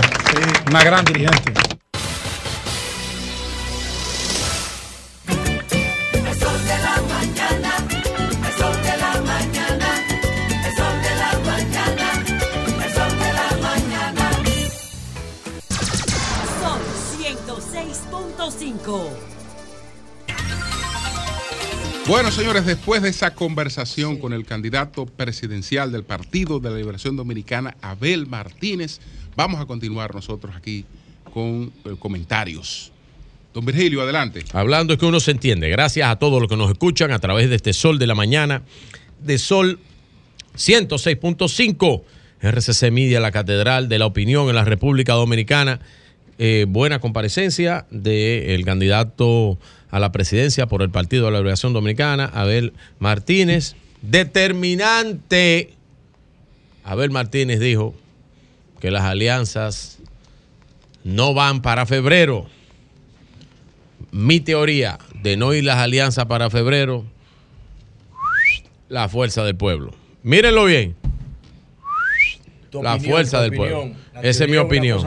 No, lo, lo lindo es Se que él lo llevó- y yo tengo unos datos Se lo llevó ahorita, Memelo. que no va a volver a hablar jamás de eso. Memelo se lo llevó a la fuerza del Pues pueblo. entonces si contento. Abel cumple con ese Y cometido. lo Y dijo aparte claro, de todo, porque Pedro, Pedro aparte de de todo, qué se forma. Siéntanse aparte de todo, aparte de todo, que yo vengo ahora. Yo he visto, yo he visto la, yo he visto las encuestas y el PLD en la situación que está le va muy bien como quiera que sea en las municipales en las municipales no ese no es un cambio yo tengo mucho tiempo hablando de eso y todo el mundo lo reconoce porque la gente ahí están los videos ya no es como antes que esto se quedaba en el aire los videos están ahí Ahí está lo que yo digo. Agradecer a, a la buena amiga Idalia Cabrera eh, por el envío de esta revista chulísima, Energía e Hidrocarburos eh, Plus, eh, que hace la amiga Idalia Cabrera. Y aquí tiene al hermano, el director del PROPEC, Roberto Salcedo. eh, dice aquí en la revista Que no le niegue una botella Energía de Hidrocarburos. Plus, dice una nueva era para los proyectos estratégicos y especiales de República Dominicana, Energía Hidrocarburos Plus, de mi amiga Idalia Cabrera. Gracias por el envío. La voy a leer con detenimiento, detenimiento. Voy a tratar un tema sensible y este tema voy a hablar hoy de pasaportes. ¿Y por qué voy a hablar del tema del pasaporte? Porque la gran periodista de la República Dominicana, Alicia Ortega, hizo un reportaje con respecto a licitación de pasaportes de las empresas especializadas para la eh, conformación de ese documento y una licitación que se abrió recientemente y que empresas están reclamando que fueron descalificadas del proceso. Y yo voy a explicar con datos específicos lo que pasó en la, con la licitación para la conformación de la libreta que fue presentado en una parte, en la buena fe, porque agarraron en la buena fe a la periodista Alicia Ortega, que publicó solamente una parte de los hechos de lo que dijeron esos que fueron a reclamar. Y yo voy a ir más lejos. Si me permite este panel, porque este panel no es mío, este panel es de un, tinglado de comunicadores, el cual yo soy el más joven. Yo invito a las partes que fueron a ese programa a que vengan aquí a este panel y vengan a hablar sobre el proceso y lo que pasó con el proceso. Yo los invito. Son dominicanos que representan Son dominicanos, son dominicanos y representan compañías. Y principalmente lo que fueron son abogados. Solamente había un dueño ahí Ok. de una de las empresas. El proceso de la licitación de pasaporte en la República Dominicana es un proceso extremadamente importante. Y primero hay que decir lo siguiente. Como República Dominicana, nosotros no somos un millón y pico de libretas, nosotros no somos interesantes para esas empresas tampoco, para las empresas internacionales. Eso es verdad. Algo que es muy pequeño para eso. Porque una empresa, por un- unos 50, 60 mil pasaportes al mes, tiene que frenar la impresión de los pasaportes que tiene a lo mejor de millones para otros sitios del mundo, para otras, otras nacionalidades que imprimen. O sea que eso también es un proceso. Aquí no se hace ese proceso. Ese proceso hay que contratar em- empresas que le imprimen, por ejemplo, en el caso de las que ganaron, son empresas que le imprimen a más de 50 países uno y a más de 59 otras. ¿Las qué? Más de 59. Y una de las empresas que gana, primero, una empresa es francesa y la otra es alemana. Y estamos hablando de documentos de seguridad. Y una de las empresas tiene la capacidad, inclusive trabaja sistemas aeroe- aeroespaciales. Oigan, si es una empresa de tecnología de alto nivel, que en los sistemas aeroespaciales esa empresa produce, produce productos para la eh, aeroespecialidad. O oigan el nivel y la magnitud de esa empresa. Aparte de los documentos de seguridad, que si usted maneja lo aeroespacial, eso es paje coco. Y yo voy a ir a los datos técnicos de este proceso. Lo primero es que en la licitación se intentó y no se pudo, que yo no estoy de acuerdo y se lo dije y se lo eh, he llegado a expresar, de que se hicieran tres partidas, porque los documentos de seguridad eh, trataban de, de dárselo a tres, a tres empresas. Los documentos de seguridad, inclusive para que todo salga normalizado, debiera ser una sola empresa que lo imprima, por motivos de seguridad. Te doy un dato. Sí. Yo hablé con Digna Sí. y me dijo Digna que eran tres empresas. Por si una fallaba, Sí. que las otras suplieran Sí, para que no se detuviera. Pero el como es un proceso tan, tan pequeño de unidades, que- pero ellos en tal de transparentar el, Claro. el proceso, intentaron hacerlo hasta con tres, Sí, sí, exacto, es verdad. hasta llegar a los tres. No cumplieron y dejaron dos. Hicieron dos partidas. Así es. Miren, en el requerimiento entregado a los oferentes, ¿ustedes sabían algo que ninguno de los oferentes cumplieron? ¿Ustedes sabían que esos que fueron a ese programa violaron un acuerdo de confidencialidad de seguridad nacional? No. Violado totalmente, porque eso que ellos develaron ahí son elementos únicos que tiene el documento de identidad de pasaporte que no debieron ser develados porque ellos firmaron todos los que participaron un acuerdo de confidencialidad y expusieron todo lo que tiene que ver con la seguridad de ese documento en, en- en- en los medios de comunicación. O sea, cuando le dieron la información a. No, que ellos dieron la característica de seguridad, ellos dieron la Sí, información. dieron a la prensa. Claro. Después de haber firmado el acuerdo. El la- acuerdo la de confidencialidad, que la todos lo tienen. que eso es un documento. Es un documento que usted no puede filtrar. Claro. en la página tal tiene a fulano de tal. Claro. En la página Tiene que sí o que tiene tal de cosa. agua aquí, tiene esto, tiene un Exacto. de Y- seguridad y ellos aquí. lo dijeron todo. Todo a carajo. O- oiga, oiga qué genialidad y con qué finalidad Mm. esas empresas que están fuera del proceso hicieron eso. Sí. Está bien. Oigan esto. Otra cosas, parte de esos requerimientos que lo divulgaron, como yo lo dije en televisión, violando parte del acuerdo, una de las empresas, una de las empresas que se transformó, que se llamaba Nara Auto Import, y después se puso Nara SRL. En una transformación era un- una empresa de auto. Ninguna de esas tres empresas nunca impreso un pasaporte ni un documento de seguridad. Ellos son representados de empresas. Y hay algunas que dijo de que, que ellos representan el gobierno de Francia. No, eso sí se llama la empresa, impresora francesa. Eso no tiene que ver con eso. Y las empresas que ganan son dos empresas. Una representa a Aidos, que es una empresa gigante, y la otra representa a Tales. Ustedes quieren saber es Tales. Busquen sus, eh, sus tarjetas de crédito. Son fabricadas por Tales.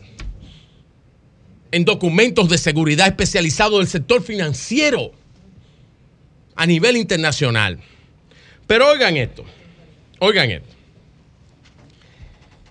Hay una de las empresas que divulgó el- un factor que no se debía divulgar, don Julio, hasta de la temperatura que lleva el, el documento, que estaban pidiendo una prueba de temperatura, porque es para que se selle entre el papel y el laminado, para que, como hacían antes los machetes, que le metían blower y levantaban, no pudieran hacerlo. Y ellos divulgaron la temperatura que lleva, Ay, las marcas que llevan. Pero eso es, eso es la reunión que ellos tienen con la prensa. Sí, ellos di- divulgaron todo eso en un documento. Y el, el acuerdo de confidencialidad se lo metieron por donde el sol no brilla. Y eso lo divulgó la prensa. Sí. Ah, carajo. Miren, que la prensa divulga. el Estado. Sí. Quien no debió Sí. hacerlo fue la empresa. Miren, miren, miren. Las empresas pidieron libretas con especificaciones menores. Ellos dijeron, son tres cosas que nosotros que estaban pidiéndonos, tres, eh, tres especificaciones. Más de 40 especificaciones de seguridad tienen esos documentos. Y ellos sabían y no cumplieron, ni pasaron, ni subsanaron. Una de las empresas no tuvo operaciones durante dos años, por eso no pudo presentar los documentos financieros. Una de las empresas no pudo presentarlo porque no tiene la capacidad. Imagínese que usted le dé, eso es en dos partidas de casi 600 y pico de millones de pesos, que usted le dé a manejar más de 250 millones de pesos, los cuales voy a decir algo muy específico aquí. Una empresa que no tiene operaciones, algunos ni empleados, ¿cómo va a manejar un proceso de 200 más de 250 millones de pesos en cada partida? ¿Cómo lo va a manejar? ¿Con qué, con qué capacidad financiera? Y aparte de todo, aparte de todo, voy a develar algo. Tienen que garantizar en 120 días la mitad de esos lotes adquiridos. O sea que las empresas tienen que pagar, disponer, financiar el 50% de esos lotes. ¿Con qué cuarto lo van a hacer? ¿Con qué cuarto iban a hacer? ¿Qué es lo que pretendían? Crear un problema de seguridad de- en este país. Que los dominicanos no tuviéramos pasaporte, porque eso es lo que se pretende al final. Que se anule un proceso el cual tiene toda la veeduría, incluyendo hasta el Instituto Dominicano de la Calidad, del Indocal. Veedores de todos los sitios de este país participaron en ese proceso. Y yo les aseguro, y vuelvo y le hago un llamado a los que participaron ahí, a que se sienten aquí con los datos, para que ellos vean que los datos, y, sin, y, y si quieren venir otra vez, hasta con los datos técnicos, si ustedes quieren ya reviolar el acuerdo de confidencialidad que ustedes ya violaron, que ya violaron, cuando ustedes inadvertidamente fueron a la prensa a decir todo lo que ustedes dijeron, bueno, pues vengan aquí también y vamos a discutir esos, esos, eh, esos, eh, es- eso, lo, por qué ustedes no calificaron como empresas. Voy a, a dar otros datos brevemente para que esto ya se aclare y la gente sepa que lo importante es que usted tenga una libreta de alto calibre, de alto nivel de seguridad y que usted la tenga disponible y a la mano y que esto cumpla con los estándares de calidad. Cada una de esas empresas dominicanas representaban a otras empresas internacionales. Pero ninguna tiene que ver con gobierno. Han dicho que el gobierno francés, que representaba una, que, que, que eso era mentira. Eso es mentira, son empresas. No tienen que ver con gobierno de nada. Oigan esto que voy a, a decir aquí. Miren, ahí estuvo pro competencia, el Instituto Dominicano de la Calidad, la Dirección General de Contrataciones Públicas, que avala el proceso también. Miren, todo eso, en el caso, por ejemplo, de la empresa Nara, que ahí estuvo la abogada, se descalificó por no cumplir con la, con la presentación de estado financiero. Óyeme esa vaina. ¿Cómo usted va a hacerse responsable de todos esos cuartos si usted no tiene un aval financiero? Aparte de trabajos con el pliego de las condiciones técnicas específicas en la libreta de viaje. Ellos ni siquiera subsanaron lo que se le pidió, ni presentaron la queja a la evaluación técnica que se le hizo. La otra empresa, Globus, no cumplió con las especificaciones ni evaluaciones técnicas, ni tampoco pasó el peritaje de revisión de referencia establecido en la ficha, en la confección de la libreta. Y lo mismo pasó con la empresa local muy prestigiosa de JL, editora, que eh, es que imprime inclusive hasta los cheques de seguridad. Así que todas esas empresas, Pero, ¿y por No, qué pero Pasaporte no ha aclarado todo eso? perdón, Pasaporte no ha aclarado. Pasaporte lo ha, lo ha aclarado en, en un, en un comunicado y lo ha dicho de forma clara, pero ellos lo han dicho de parte. Yo tuve que, yo tengo un, unas días haciendo estas averiguaciones porque me llamó mucho la atención el hecho de que se intente sabotear con el proceso de adquisición de las libretas dominicanas que están al más alto nivel ahora mismo. Y esas libretas las necesitan los dominicanos para poder viajar. Y es injusto que por el capricho de empresas que no pueden, que no pudieron adquirir el, ese, esa, esa licitación, que no pudieron participar, intenten sabotear. Intenten sabotear la adquisición del documento de pasaporte. Eso es un abuso. Y los invito a sentarse aquí en Sol de la Mañana para que discutamos los términos. Cambio Julio. fuera.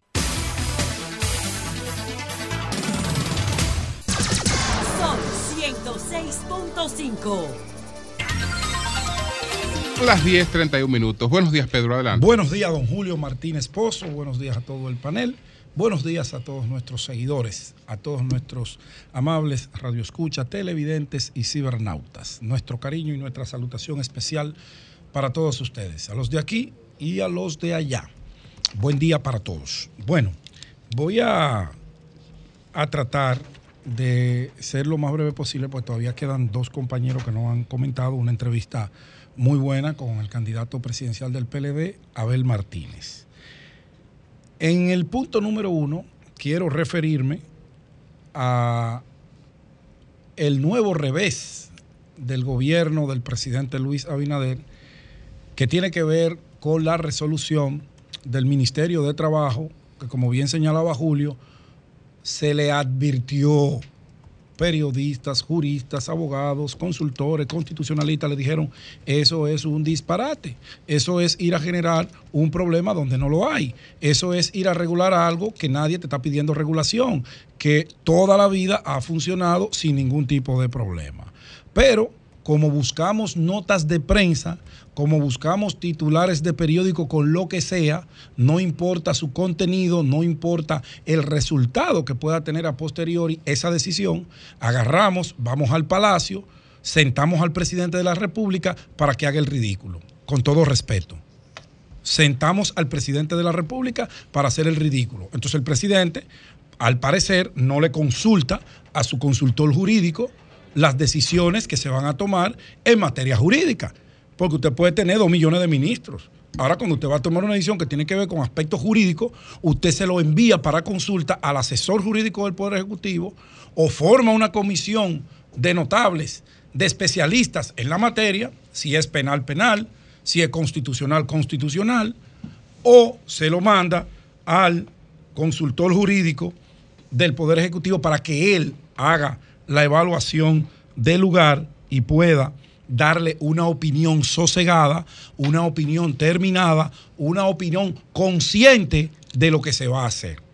Pero como no oyen, no escuchan nada, bueno, cometen ese tipo de hierros.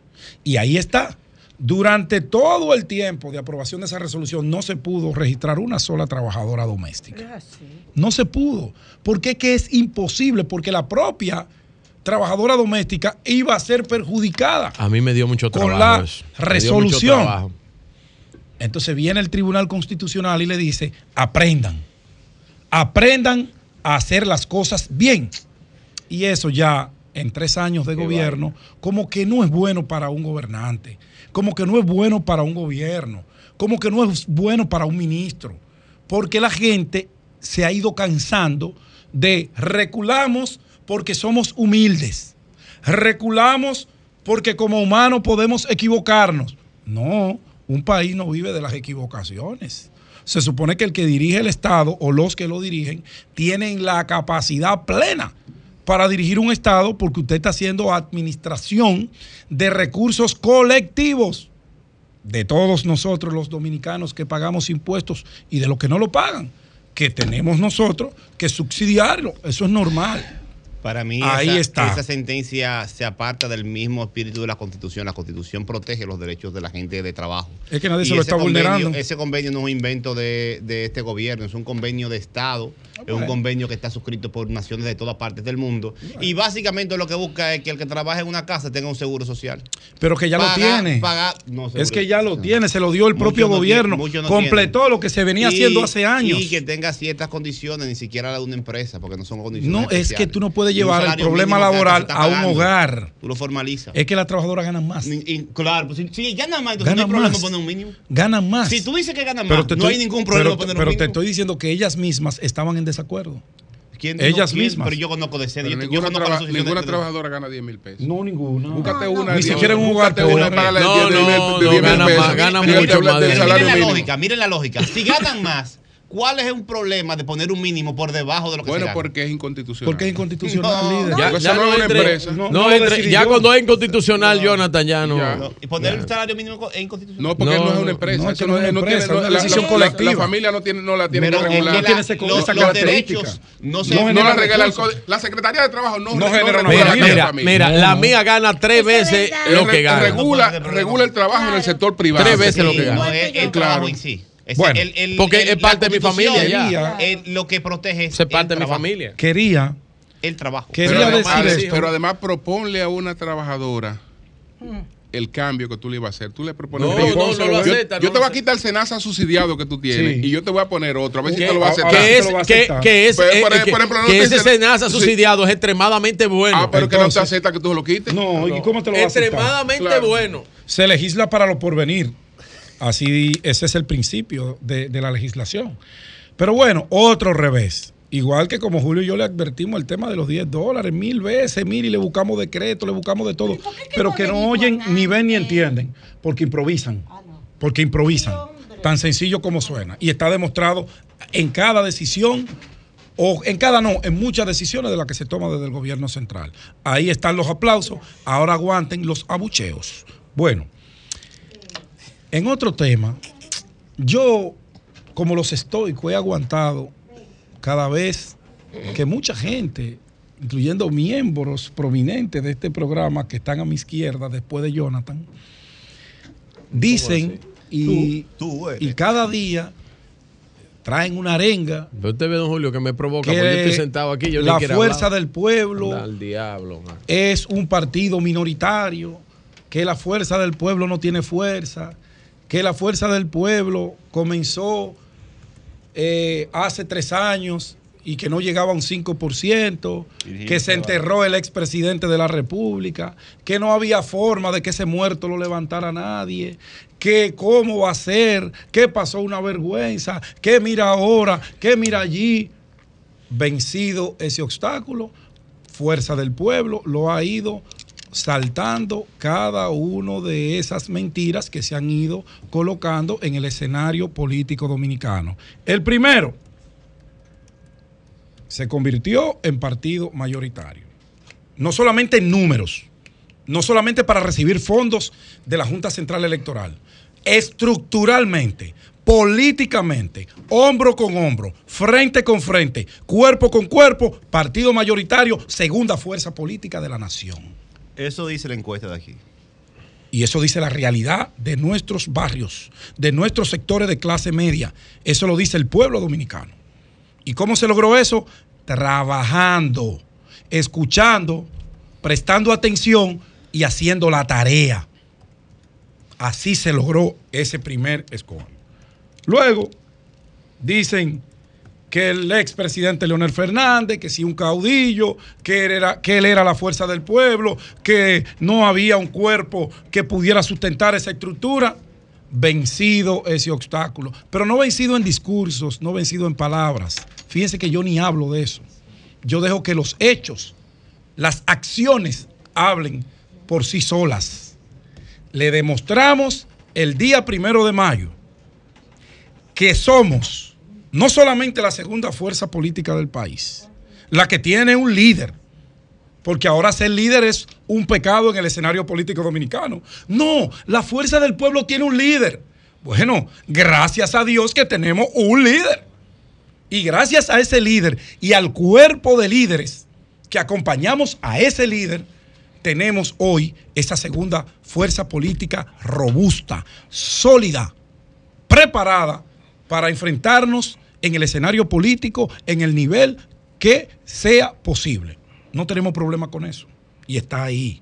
Tercero, que el partido no tiene, que no tenía estructura, que cómo van ahí con un regidor, que cómo van ahí con una junta, que no tienen allí, que no tienen aquí.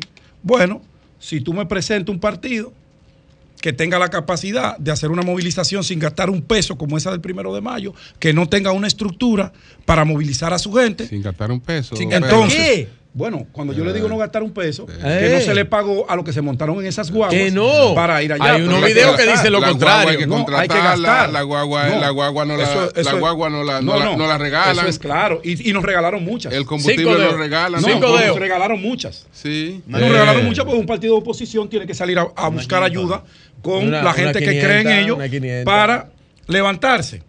Entonces, y la gente que viene del interior come. No, y se le da Yo su no- yo- comida. Yo no sé si esa gente no No, come, esa gente come. Sí, come. Esa gente come. Y Una- le- una Emilio Eh, pero- Prudón, una Emilio Mira, Prudón. no. Esa Ahí. gente come. Ahora, Una Emilio- ahora. ahora, No, no, no. ahora. Pedro, al, fue al de al decir Emilio gratis. Prudón, no, pero- Gratis, desde el punto de vista. Gratis. A ti no, no, no, a ti no te luce, estate burlando de los demás No, partidos. no importa, él se puede burlar de lo que quiera. pasó por Sí. muchos malos ratos. y míralo donde están No. ustedes, que está muy bien. Porque no te, no, porque Pero tú ¿cómo te que yo se puede burlar Yo estoy hablando de un Emilio Prudón. No, tú sabes que tú te Bueno. pasas ah, fuñendo con la fuerza del pueblo, No, fuñendo con entiendo. el PLD, con no tiene gente, No, no, no, no, no, él tiene que hacerlo. Espérate. Pero ahí estaba No, bien, doña. ahorita yo no Porque le dije nada. Doña. ahora, ustedes fue ahora que subieron Doña. y lo han hecho bien como partido. Porque una de las cosas que siempre se tenía temor era que se volvieran a recontradividir. Y están unificados alrededor de Luis. perfecto. Pero no ataque tanto a los demás partidos Bueno. y te burle de ellos. Ante toda esta realidad que como la brisa golpea la cara, yo entiendo a Virgilio. Él tiene que venir con esa arenga para tratar de disminuir a una organización fuerte que es la principal amenaza cayó de la permanencia del PRM y Luis Abinader en el 2024. Él tiene que venir aquí a disminuir a Leonel Fernández, él tiene que venir aquí a disminuir al, a- o para crear la percepción de esa disminución de esa organización que él, él más que nadie, porque él se jacta de decir aquí que él tiene encuestas y que él tiene una empresa de mercadeo e investigación. ¿Quién? Virgilio. Ah. Y yo Bien. sé que él la tiene y que es especialista en la materia. Pero tiene que ser coherente entre la realidad de lo que le dicen esas encuestas y lo que le dice el discurso y la línea que su partido le baja. Ahí tiene que hacer como una No, no, especie no me de no, crossover no, y no, organización. No no, no, no. Entonces, Retira. la realidad está ahí y yo termino con esta reflexión y con estos números Adelante. con números. No es hablar por hablar, no. Y está en la plataforma del proceso de preinscripción de los candidatos a diferentes posiciones de la Fuerza del Pueblo al día de hoy. 3.702 aspirantes inscritos en todos los niveles. Más de 500 aspirantes que no han formalizado vía la, plata- la plataforma su inscripción. Te dice a ti que ya nosotros doblamos la cantidad de aspirantes para las posiciones que tenemos que inscribir para las elecciones de febrero y para las elecciones de mayo 2024. Usted quiere creerse su mentira. Usted quiere negar la realidad. Usted no quiere ver lo que tiene de frente, ese es su problema. ahora, Bien, bien. ahora, la fuerza del pueblo tiene fuerza, tiene líder, tiene candidato y va a ser el próximo gobierno. Cambio y fuera. Sol 106.5.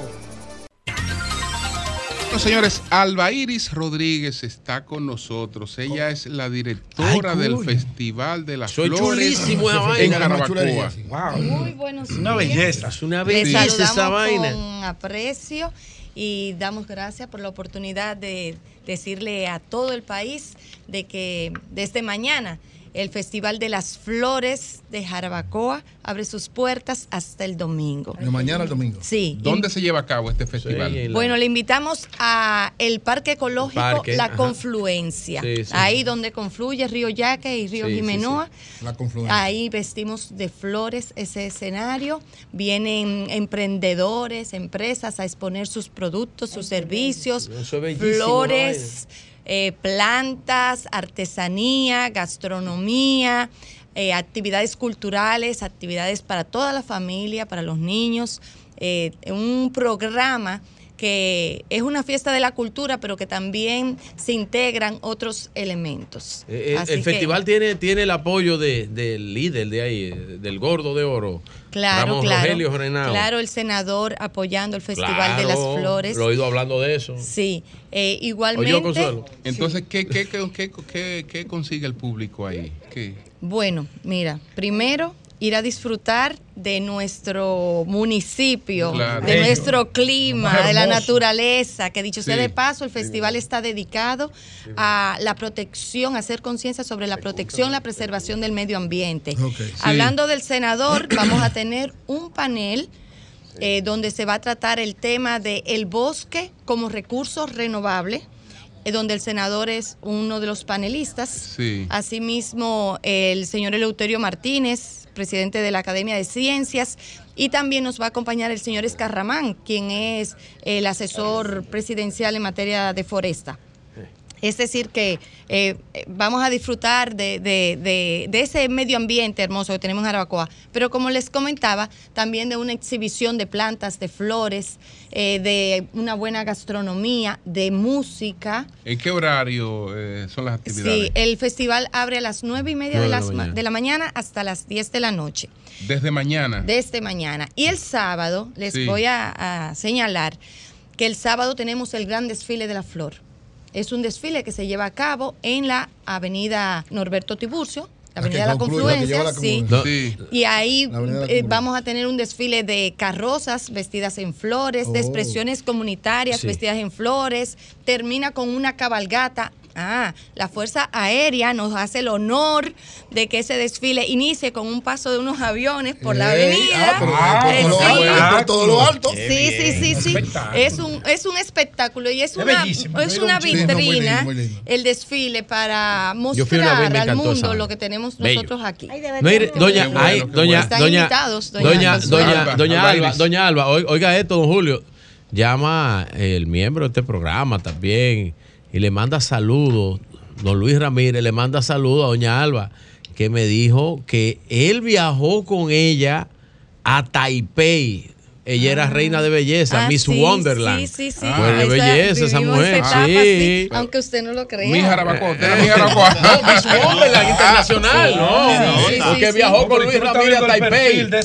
Sí, tuvimos el honor de ir a Taiwán a representar el país hace dos o tres añitos nada más. Ah, Pero traer, traernos la corona también. también, Ah, qué bueno. sí, Sí, que ganó allá, oye. Estamos con una reina. Gracias, mi saludo para Se le Luis. nota, un saludo. después que participen en todas las actividades de, de- ¿verdad? Del Festival de las Flores, que es bellísimo Jarabacoa. Entonces el. Festival de las Flores es desde mañana al domingo. Mañana viernes, el- Jueves. el- el- Mañana jueves. Mañana jueves, Viernes, viernes, sábado y domingo. Y el, y el domingo Cuatro el, días. gran desfile. Sí, sí, así Hay que ir a verlo. Hay que ir a verlo. Nosotros también ahí tenemos una exposición de pintores, una colectiva de pintores locales y nacionales, algunos invitados. Tenemos un recital de poesía a la montaña, Ah, oh. pero también tenemos la fiesta de música típica el Fiesta sábado en la noche. sábado en la noche. Sí, Ah, que en el que área de la confluencia. En el área de la confluencia. Se recoge todas estas expresiones culturales. El festival busca poder eh, generar que nuestra identidad, fortalecer nuestra identidad, nuestras tradiciones. Jarabacoa es sinónimo de flores. Así Qué es. bueno, qué Dicen bueno. que Dios duer- eh, Bueno. está en todas No, partes, eh, pero duerme en Jarabacoa. Señores, a disfrutar, Yo lo sentía. a Sí, sí, sí, disfrutar de esta actividad, un motivo para visitar a Jarabacoa. No, y, te es. decía Julio que, que todo el que vaya al festival, ¿verdad? Cuando quiera degustar algo, va- vaya donde Mickey. A donde amigo, Mickey. donde Mickey, a Serie Claro, 50. claro. Serie Serie 50, la que mejor va- comida de Jarabacoa. Que va a estar 50. también representado en el abrazo y abrazo. Nuestro hermano Mickey Diz. Un abrazo, Mickey. No, pero ve donde Mickey. pues muchas gracias, Sí. Alba. Éxito en el. Festival de las. Flores chulo Jarabacoa, que durante a partir de mañana hasta el domingo. Bueno, pues número le- 12. la, versión número 12 les esperamos a todos Bien. y, y les esperamos porque quiero que sean testigos también de lo que el festival produce a nivel de generar eh, que nuestra economía se dinamice. Así es. Bueno, creo que voy Bueno. para No, fin. Buenos días, Jonathan. Adelante. Muy buenos días, República Dominicana. Saludos para toda la gente de Jarabacoa que en sintonía con este sol de, de la mañana. Don Julio, don Julio, lea. Hay que llamar a Domingo Contreras porque no vino aquí a lo de Abel y estaban diciendo de que él se fue ayer, después de mintió, pero desmintió no, eso. no lo vi, no lo vi Bueno, aquí. adelante, adelante. No lo vi aquí. Ya, Bueno, llamen a Domingo. PLDista, hermano, no va a ir. ¿Para dónde? Adelante. Nos pasan la información de que mañana Corpus Christi, la gran celebración de Corpus Christi en todo el país de la Iglesia Católica, en el caso de la Vicaría de Santo Domingo Este, de la provincia de Santo Domingo, se va a conmemorar eh, con un gran acto, una gran concentración en el Parque del Este, en Santo Domingo Este. Comienza con una caminata desde la funeraria de los Mameyes en todo el borde del Parque del Este y a las 7 de la mañana aproximadamente y eh, concluye con una gran concentración y celebración dentro del anfiteatro Luisito Martí, que está dentro del Parque del Este. Así que al pendiente a los feligreses, a los católicos que mañana estarán conmemorando el Corpus Christi. Sobre, bueno, aquí en la entrevista con Abel Martínez hice una, un señalamiento al candidato porque realmente me preocupó eh, que él abordara de esa forma el tema de la calidad de la educación.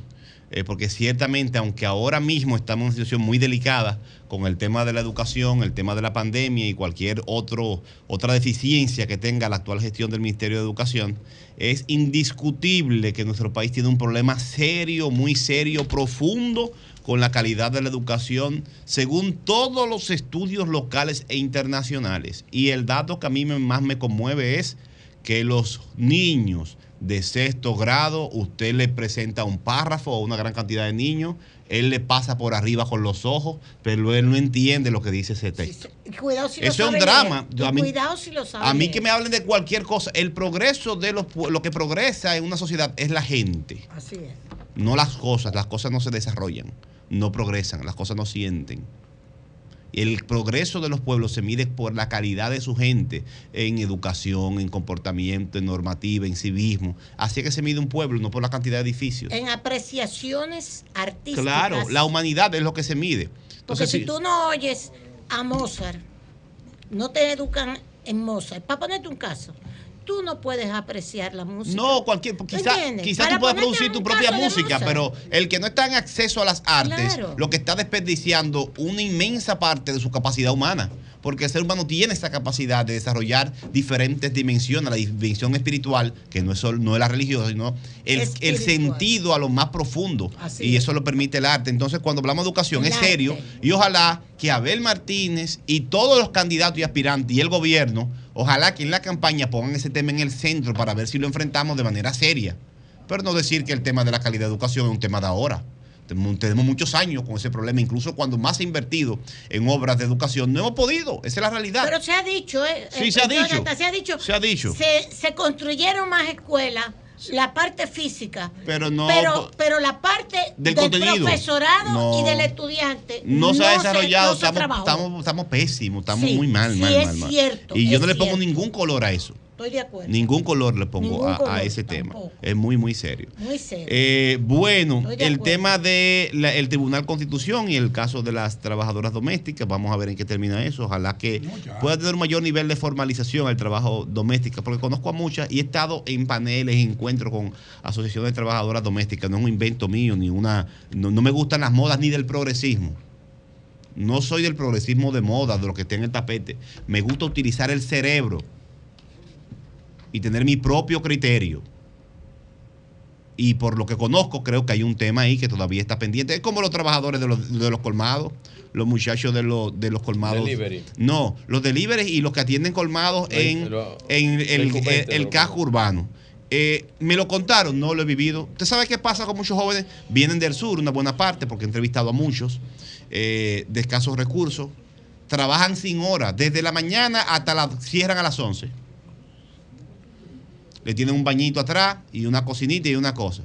Cuando sale, cuando van a acostarse de noche, el encargado le cierra la puerta por fuera y lo deja trancado. ¿Es un invento mío? No, no es un invento mío. ¿Y qué dice la constitución? ¿Qué dicen las leyes? Que el Estado, la sociedad, debe regular todo tipo de trabajo. Ah, que si se regula eso se van a caer los colmados porque no van, van a quebrar. No, pues entonces está bien, pues no- vamos, ¿qué hacemos? Decimos que es correcto que un joven trabaje de 7 de la mañana a 10 de la noche y cuando vaya a dormir en el mismo negocio lo tranquen con candado por fuera. Que han habido casos de, de incendio. Entonces, no, no, no se va a resolver el problema invisibilizándolo. Eso no es izquierdismo ni que yo cuánto, eso es, eso es sentido común básico. Y eso me pasa a mí también con el caso de las trabajadoras domésticas. Eh, la Cámara de Cuentas. El listín diario, bajo la firma de Yasmil Corporán, hace un recuento del desempeño de la Cámara de Cuentas. Dice ella que desde el 2010 hasta mayo del 2023, el Pleno de la Cámara de Cuentas registró un acumulado de 169 auditorías e investigaciones especiales en proceso que no se han terminado. 169 auditorías e investigaciones especiales. Uno de los mayores cúmulos, dice esta periodista joven, Yasmil Corporán, del Listín Diario, que hizo un buen recuento, eh, uno de los mayores cúmulos de informes pendientes por publicación se concentra en aquellas iniciadas en 2016, para un total de, 20 de 23 auditorías. Y sigue eh, tirando números esta periodista del Listín Diario. Es decir, que en la Cámara de Cuentas, el órgano que crea la Constitución para fiscalizar el uso de los recursos públicos en las diferentes instituciones, de manera técnica, especializada, el que arroja los informes que deben servir para corregir problemas administrativos y también para perseguir cualquier acto de dolo contra el dinero público. Ese edificio grande de técnico que está ahí, en, casi en la Duarte la donde, termina, donde comienza la 27, es como un gran edificio que usted paga, que usted financia, para que cuide sus recursos de usted, que usted, del dinero que usted pone con su impuesto, pero no funciona. Ha estado amarrado, maniatado, encadenado, bloqueado, anulado para que no haga su función, según el informe del listín diario. Y repito siempre eh, eh, la frase de Licelot Marte de Barrio cuando era presidenta de la Cámara de Diputados, que según la información que ella tenía, no, las- no, no, no los informes de Cámara de Cuentas, porque tampoco se presentaron, solamente con lo que se ha distraído en los ayuntamientos se podrían construir varias repúblicas dominicanas. Y eso no tiene ningún tipo de consecuencia. Porque no hay informes. Es el informe de la Cámara de Cuentas, quizá uno de los mecanismos más importantes para que la población sepa qué está pasando con sus recursos y qué medidas puede tomar para corregir. Entonces tenemos una Cámara de Cuentas anulada. Se suponía que esta nueva Cámara de Cuentas iba a ser diferente por su composición y todo lo demás, pero lo que ha estado de crisis en crisis y ha sido bombardeada también para que no funcione. ¿A quién le conviene eso? Realmente, yo que me he metido a esto de la política, a los políticos les conviene que no funcione la Cámara de Cuentas. A lo del pasado y a lo presente, porque si no hay Cámara de Cuentas funcionando y tú estás en la, en la función pública, es muy difícil que te consigan algo, porque tiene que salir de un informe de la Cámara de Cuentas. Y tú puedes hacer y deshacer. Entonces, ¿a quién le conviene la crisis de la Cámara de Cuentas? A usted que me escucha, a usted no le conviene. No voy a hablar de a mí, estoy en la, función pública. A, usted no le conviene que esa Cámara de Cuentas esté anulada. Ni, esta, ni en este chisme, ni, dime y direte. Por lo que veo que está pasando en la Cámara de Cuentas, que fue bombardeada fuertemente, ya esta Cámara de Cuentas no funciona. adelante. Sí, como decía, a la gente que nos escucha, un órgano colegiado quiere decir que las decisiones que se toman no las toma el presidente ni ninguno de sus miembros. Tiene que ser la- el fruto de una decisión por voto mayoritario de las partes. Eso genera un, un tema porque todo tiene que estar de acuerdo, tienen que, tienen que, que primar, además de los criterios técnicos, hasta ciertas condiciones humanas. Entonces, un órgano colegiado, todos deben ponerse de acuerdo para tomar una decisión de un informe, o de uno de más de, de cientos de informes que están estancados. Por ejemplo, el alcalde Manuel Jiménez ha solicitado dos veces en persona a la Cámara de Cuentas el informe de, de auditoría del ayuntamiento y no se lo entregan, no sale. Es que no lo hace. Entonces, si no hay, si no, No hay, está hecho. no, entonces, ¿qué pasa con la, con- si hay problemas, si el Ayuntamiento del Distrito Nacional no le hacían informe Sí, tampoco, oye, no ahora. Entonces, ahí por eso es que los políticos tienen tanta licencia. Sí, exacto. Para hacer lo que quiera, porque si no hay ningún policía chequeando. El policía de la Claro. política en el poder es la Cámara de Cuentas y está anulada. Y ahora entonces esta está en una crisis Sí. Por diferentes factores, porque no solamente ha sido el ataque externo, sino por la composición de la Cámara y de la dirección de la, composición de los integrantes que, que tienen. Ahora, si además de las diferencias técnicas políticas, tiene diferencias humanas, que no hay confianza en el órgano, que no hay confianza entre las partes, que se están matando, ¿cómo usted cree que se van a poner de acuerdo para trabajar? No va a ser posible. Entonces, el Congreso debe tomar la medida que vaya a tomar y tiene que hacerlo rápido, a menos que el Congreso no quiera que haya una nueva administración de la Cámara de Cuentas que le dé tiempo a rendir informes en este periodo. Así que yo creo que lo que más le conviene a usted que me escucha es que esa Cámara de Cuentas sea renovada, bien renovada y que pueda hacer su trabajo, que tiene un montón de expedientes acumulados, sabrá Dios con qué intención y a quién eh, pretenden cubrir. Muchas gracias, Julio. Bien, buenos días, adelante, buenos días. Buenos días, Julio Martínez Pozo y todo el equipo. Miren, señores, eh, de acuerdo con Jonathan, con alrededor de los alcal- de las alcaldías, el Distrito Nacional ahora mismo tiene una gran oportunidad, Julio, de unir toda la visión de hacer un gran plan para el Distrito Nacional. El Distrito Nacional no puede estar en la politiquería bajo Ok, la ¿Con quién se puede necesidad unir eso? de ¿Quién es educar- la figura para unir eso? Bueno, los consensos, los consensos son gran visión de, una, de un gran plan. El plan de, de seguridad. Partido el no se plan llama- de hay un partido que educación llama ciudadana. consenso. El plan, todo eso se puede lograr, Julio, con una, una gran visión de crear un plan, un plan estratégico para el, para el Distrito Nacional, orden, seguridad y educación. Gracias, Julio. Buenos días, adelante. Buenos días, buenos días, don Julio y el equipo. Franklin Concepción de este Franklin, lado. adelante, Chirino. Sí, sí, señor. Chirino Monteplata. Sí, señor. Virgilio, pero ¿y qué es lo que y qué es lo que quieren los PRMistas? Dije que yo no les he dado la gracia a Luis Abinader, pero yo le he dicho más de mil veces y le he dado la gracia, diciéndole a Luis Abinader que muchas gracias. Dásela de nuevo aquí ahora. Sí. Sí, Ah, bueno, le- eh, le- en, en nom- en nombre, oye, en nombre del Distrito Municipal Chirino, le doy las gracias al presidente Luis Abinader por haber terminado el 10% de la carretera, la cual Danilo dejó construida. Tú ves Es la así, vaina, esa es la tú ves la realidad. vaina. Dan- Tú ves la sí, vaina. Eh, Entonces, tú la vaina, eh, Franklin, porque es que tú eres un comunitario, tú tienes años pidiendo eso. Y que con ese comentario político, tú sabes Ya- que tú acabas de hacer. No, es que la realidad, la realidad fue que Danilo la dejó en un 90%. Luis Abinader la terminó. Por eso, por eso el Distrito Municipal Chirino está muy agradecido. Danilo también construyó en el Distrito Municipal Chirino cinco grandes centros educativos. Pedro, usted recuerda que en, el- en la otra emisora, eh, eh, no usted y que me ayudaron muchísimo con los temas de los liceos y las escuelas que no teníamos. Danilo fue a Chirino gracias al llamado que le hemos hecho por el sol de la mañana y se construyeron cinco grandes centros educativos. El ingenio, el ingenio de, el ingenio de Chirino Lo hizo Danilo, ahí está bien. totalmente La carretera que tú tienes te la hizo Danilo. Por eso es que tú 90%. estás ahora transitando. Mal agradecido. Mal agradecido, eso es lo que tú eres. terminó. Mal agradecido. La comunidad, ojalá y tú aspiras a algo para que la mu- comunidad no vote por ti, maldito. cuando lo vea en Chirino al próximo alcalde de Chirino, el general Guerra Camilo. Bien, bien. Buenos amigo. Buenos días, adelante. Coño. Buenos días. Buenos días. Tanto se la, tanto se la, se la hizo Danilo que tenía, estaba de galillao pidiéndola y dije, ay, Danilo me ha dicho, me siento. Buenos días, buenos Es días. verdad que Danilo hizo la mayoría. Es verdad. Ahora hay que agradecer a Abinader que la terminó. Eso es verdad también. Limpien el mercado buenos días. Y tú quieres no llames más. Buenos días. Bueno. Buenos días, adelante. Buenos días para todos ustedes. Sí, Cheo.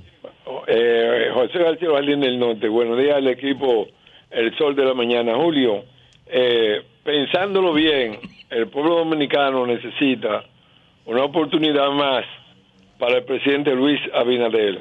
Yo he estado analizando y digo que de cuatro años, solo ha gobernado un año y pico. Tenemos que aplicar un año y pico de pandemia más la guerra de Ucrania. Yo considero que con cuatro años más él puede acabar de, de enderezar el país y también alejarse un poco de algunos funcionarios que tiene que no lo han ayudado a completar el mejor gobierno de República Dominicana. Bien, buenos días, adelante. Buenos días. Buenos días, saludo al equipo. Buenos días. Julio. Danilo el mejor.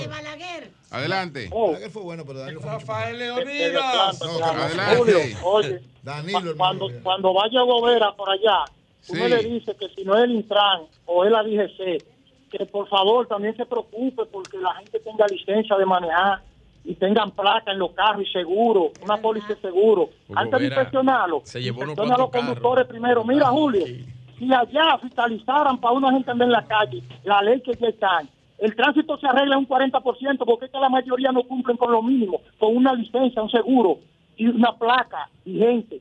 Gracias, Gra- buenos días. Gracias a ti, gracias a ti. A propósito de Hugo Vera, vamos inmediatamente con él. Vehículos en la radio. No, no, Cambio fuera. resolviendo-